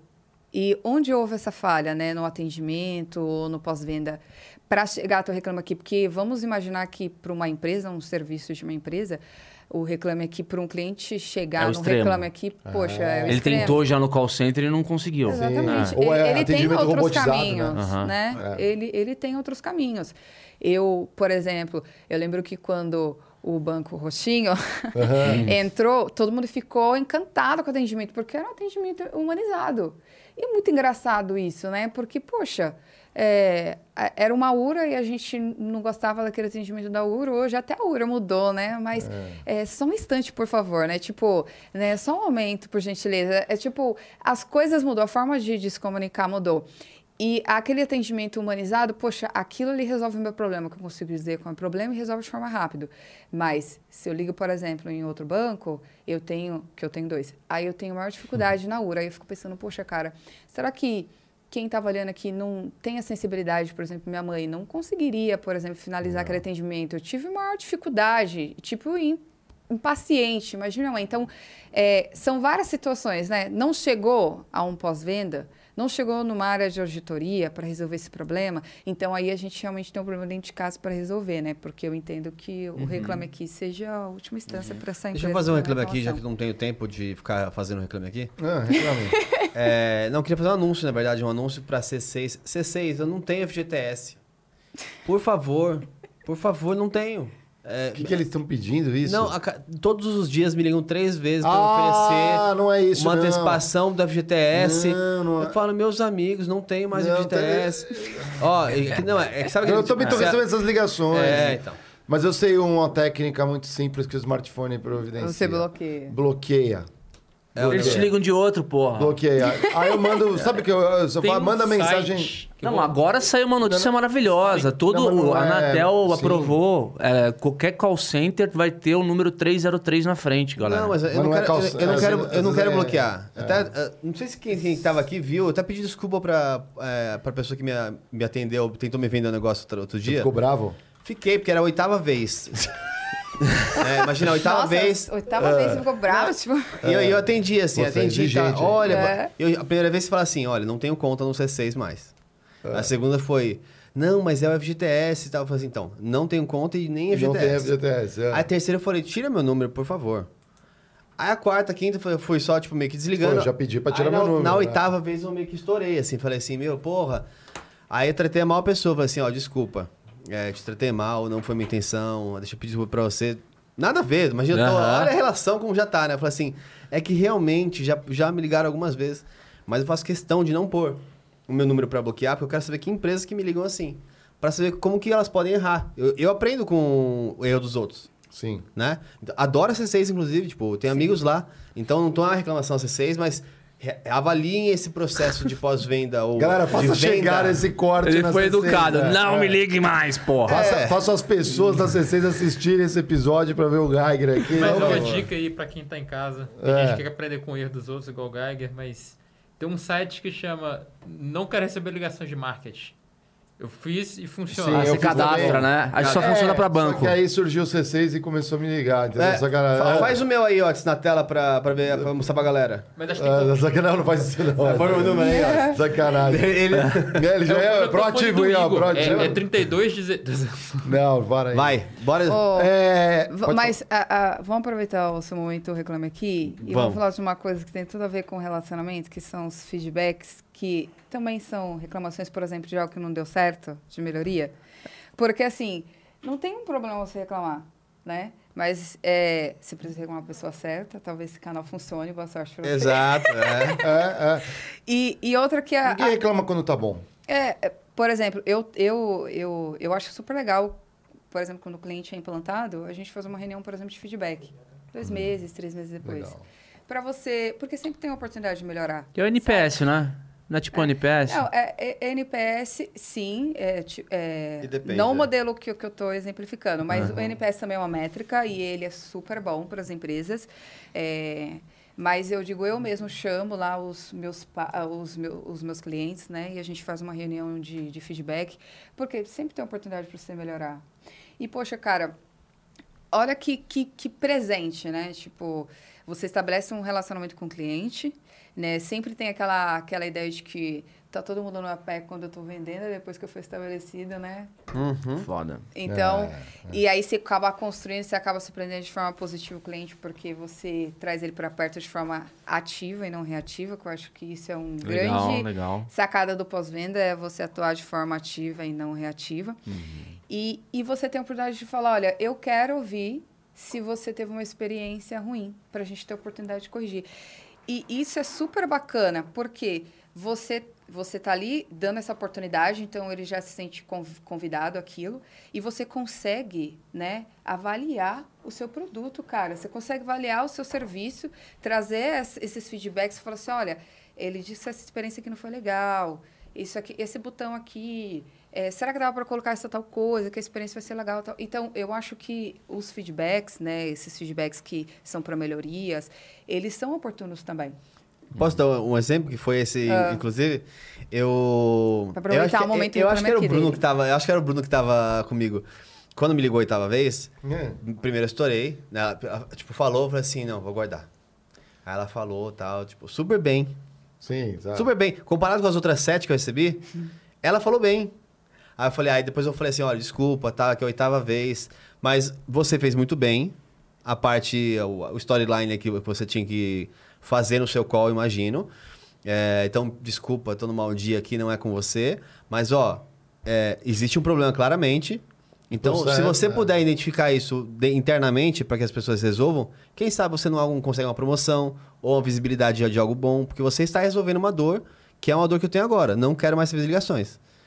É, não vou ficar aqui conversando no telefone, mas você pode avaliar depois se tem alguma, alguma opção aí para retirar, retirar meu número internamente. Ela falou assim: não, claro, vou ver com minha supervisora se posso fazer, não posso. Eu Falei assim, então tá bom, obrigado. Saiu com um, um bom dia ainda no final e tá tudo bem. tudo tomara certo. que tenha ah, encontrado um erro, tomara que tenha sido promovida e assim segue a vida. Amanhã tem podcast, né? Vou perguntar. É, Boa. perguntar. E aí amanhã É, você fala. é. E amanhã você fala, você recebeu outra ligação pra ver se. tá bom. É, boa. É, exatamente. É, Vamos Amanhã ver. tem gaveta, na sexta você fala pra gente. Beleza. Galera, vocês querem sair com um bom dia hoje? Vamos ver o emblema, Emblema? do dia. Emblema do dia, galera. A palavra-chave é Relacionamento. relacionamento. Olha, cara. Caramba, Nossa, vou vai- resgatar Gente, agora. Calma, eu quero saber o nome e sobrenome da pessoa que fez essa arte, gente. É o PH. PH, Nossa, galera. PH. Ó, coraçãozinho pra você. Ficou muito bom Resgatar mesmo. emblema, viu? vocês já Ai, sabem, fiquei mais bonita. Ó, aqui, ó. Não, você tá aí, ó. Tá idêntica aqui, ó. pra mim Nossa, tá. ganhei até uma joia. Gente. Umas pérolas, é, isso daí, ó. Nossa, arrasou. Não, o terninho da Azul, Tá mas igual, é, o tá meu igual, tá, o tá terninho. Não, o importante é a ótica que ele me vê. Isso, que isso é aí. importante. Tudo é uma questão de ótica. Eu quero saber o que é o Lucimara desce daí. É, tem, a galera tá Ai, mandando a meu Lucimara, desce daí. Eu não acredito que os amigos estão fazendo isso. É, Me expondo assim. Meu Deus Galera, do céu. vocês- Vou é. contar pra vocês. Eu tive. Ai, desculpa. Imagina. Não tô E tem balãozinho Eu também. acostumo, Tem balãozinho. pessoal. Parece uma festa de criança aqui na, É, no são os chat. balões. É.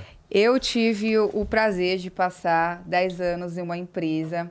E aí, imagine vocês 10 anos com uma mesma equipe. Né? Então, é a família do trabalho. Ai, gente, eu, eu gosto muito desse tema porque, poxa, a gente fica separando coisas que são tão boas, né? Então, é, e era a minha família do trabalho. E eu ficava sempre brincando, né? Por exemplo, quando as pessoas falavam, nossa, você está bonita hoje. Eu falava, mais bonita hoje. Né? Tipo, ficava brincando, assim, com autoestima, né? Provocando e tudo mais, brincando. E aí, uma vez, alguém soltou. Tipo, eu fiz uma brincadeira e fiz um... Sabe? Aí a pessoa, Simara, desce daí. Sabe? Mas é uma, uma brincadeira, assim, do lance que a O gente tá brincando com a Ah, sim. autoestima, O Watson vai pegar agora o sabe? replay, como é que é que você fazia? Não, é, vamos botar essa Pegaram. aí. É, e... Reels, Reels. reels, É, reels, Reels. Então, é, foi uma brincadeira dos meus amigos e aí essa tag pegou. Então, hoje todo mundo que me marca coloca a hashtag Lucimara desce daí e aí a gente fica brincando. É tipo Amanda aquele senta lá, Cláudia, daí. Hã? Parece aquele senta lá, Cláudia, né? É, Da- tipo isso. Então, assim, acabou viralizando. Porque ao invés delas ficarem brincando, acabou usando essa tag. E, Legal, e hoje, até hoje, todo mundo O- usa. a tag pra você resgatar é relacionamento. Geiger, explica pra galera como é que faz pra resgatar os emblemas aqui do Critique, vai. Você vai na nv99.com.br. Quer tutorial Ou vídeo? Critique Podcast. Vai, vai tutorial de vídeo, ó. Watson. Só um minuto. Otis vai mostrar Tutorial tu- de tutorial de vídeo. vídeo é, pra ter um vocês. tutorial aí, galera. Aí, ó, já aproveitando. Então, enquanto a gente continua no canto é, é, direito inferior da sua tela, Só um instante. Isso, perdão. lembrando que você tem É, 24 eu vou pôr horas. no Otis vai fazendo ali, ó. É, você tem 24 horas pra resgatar o emblema. E esse emblema, depois de 24 horas, você só, se você quiser perder essa chance, Comprar. é só comprando Só no comprando. mercado ali É de alguém mercado, que esteja amigo. disposto a vender também. Na minha mão... Tô brincando. É, isso aí. É, também tem essa também. é. E aí vai, já fica na sua coleção. Se você é um assíduo é, é, espectador do Critica, você já monta a sua coleção e você fala pra gente. Vamos aqui na página principal da NV99. Como é que é? Enquanto isso, aproveita pra já deixar um são os like, programas passados de Os programas que estão ao vivo agora. Então, do. Rabin, estamos aqui no Critiquei também do Rafael Stu- Studart, no Ciência Sem Fim. Gostei que o nosso é o único que tá com uma thumb legal com a foto da convidada. É, eu já adorei. Muito bem. Arrasou, Parabéns, cara. time Critiquei. Parabéns aí, É, galera. boa. Time, arrasou. Aí você vai no canto superior direito, resgatar o emblema e se insere o código do emblema. Vai, põe. Resgata aí, resgata aí. Relacionamento. Que medo dele escrever. É. Tipo, Pronto, lá, resgatou o emblema. Foi relacionamento com dois E agora? anos, Como é que tu faz pra mandar uma pergunta se não tiver dinheiro? Aí você Ah, vende o seu boa. emblema, Vende vende seus embleminhas, junta um Sparkzinho e Olha aí ali, manda. ó. Olha lá, tem. Clica nesse aqui nosso, aqui no 100 ali, ó. Tá R$19,99. já nosso Caraca, emblema. bicho. Nossa. Vocês são 19,99. valorizados, hein? Somos valorizados, E Não, isso aí é valorizou bem de ontem R$1,99. pra- Parece aquelas lojinhas do, Foi o dos anos gráfico de- 90. Não, mas assim, pô, de ontem pra hoje, É né? raro? É. É, raro ou não? É raro aqui? É, é, não. 0,07? Mil- 1.200 resgates é, não é tão raro. Raro é abaixo de 300 resgates, já é mais raro. Ah, então vamos ter que fazer um secreto em breve. Tem alguns aí que não tem nem a venda no mercado já.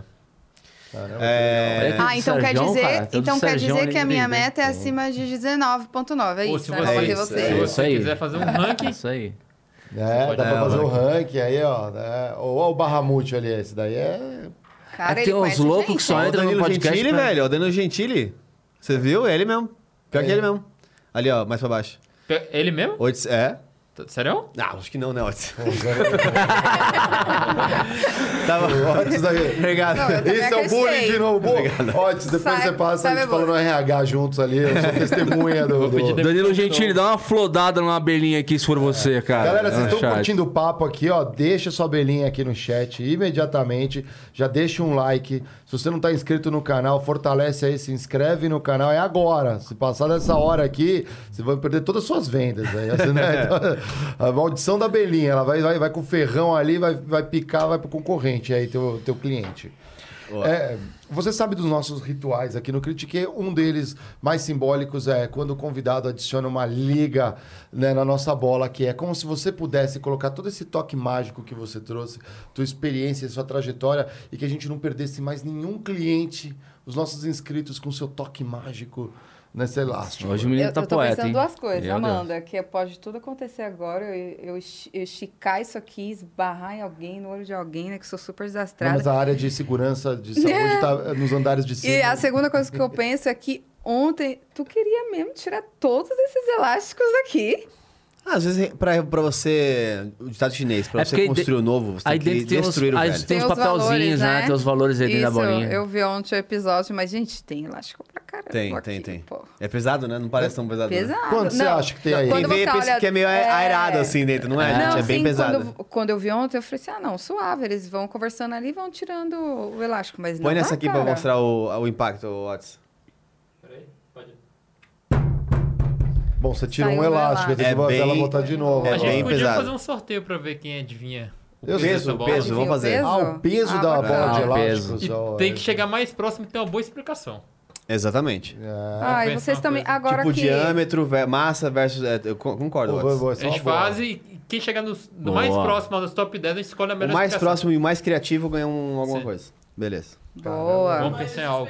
A cara da Bia pensando numa. numa- Ganha uma bolinha Ele dessa tá que, a- ali que a Bia vai fazer. Matutando já. Ó, agora que já teve o programa 100, né? Começou o novo ciclo, como vocês mesmos falaram. ah, o convidado vem aqui e tira. E quem sabe a gente chega nos valores, né? É, Cada um vai vem tirando. aqui, tira um e Boa chega ideia, nos valores cara. e depois. E vai levando. A gente pode fazer um isso.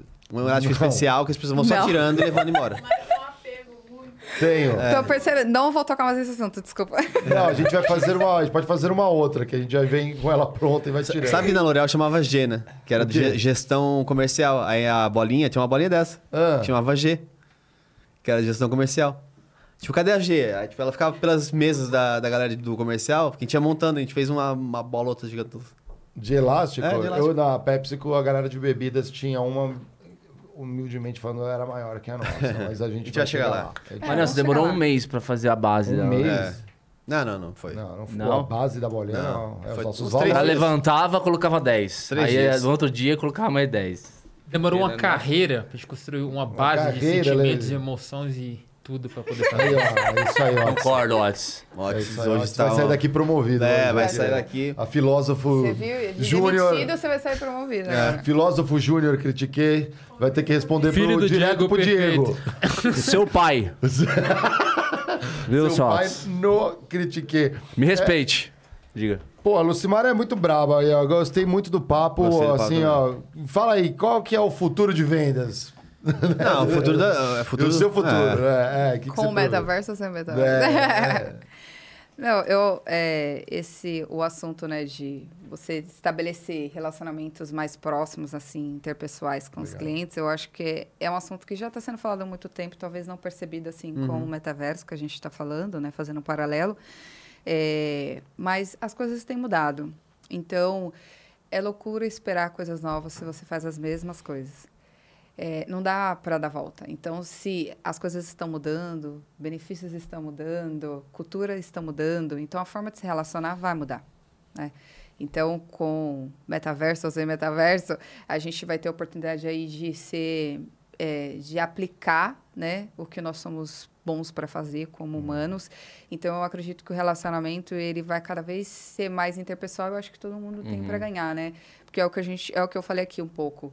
Não é questão de ser gente boa, né? É você poder casar um, rela- é, um relaciona uma relação mais equilibrada, sabe? Estabelecer confiança, porque a gente sabe quando é, a pessoa tem um interesse ali unilateral, né? Não é um negócio ganha-ganha. É uma coisa que está sendo... Não é, é persuadida, mas é manipulada. A gente percebe, porque isso é do humano. Né? A gente consegue identificar esse tipo de coisa. Então, todo mundo acaba ganhando quando tem uma relação de confiança ali, compromisso mútuo, né? É, então, eu acredito que é isso. É, o que eu espero do, é, do futuro é que, inclusive, a tecnologia sirva para que a gente gaste menos tempo nas coisas que uma tecnologia pode fazer Isso. e possa continuar sendo, inclusive, talvez mais humano.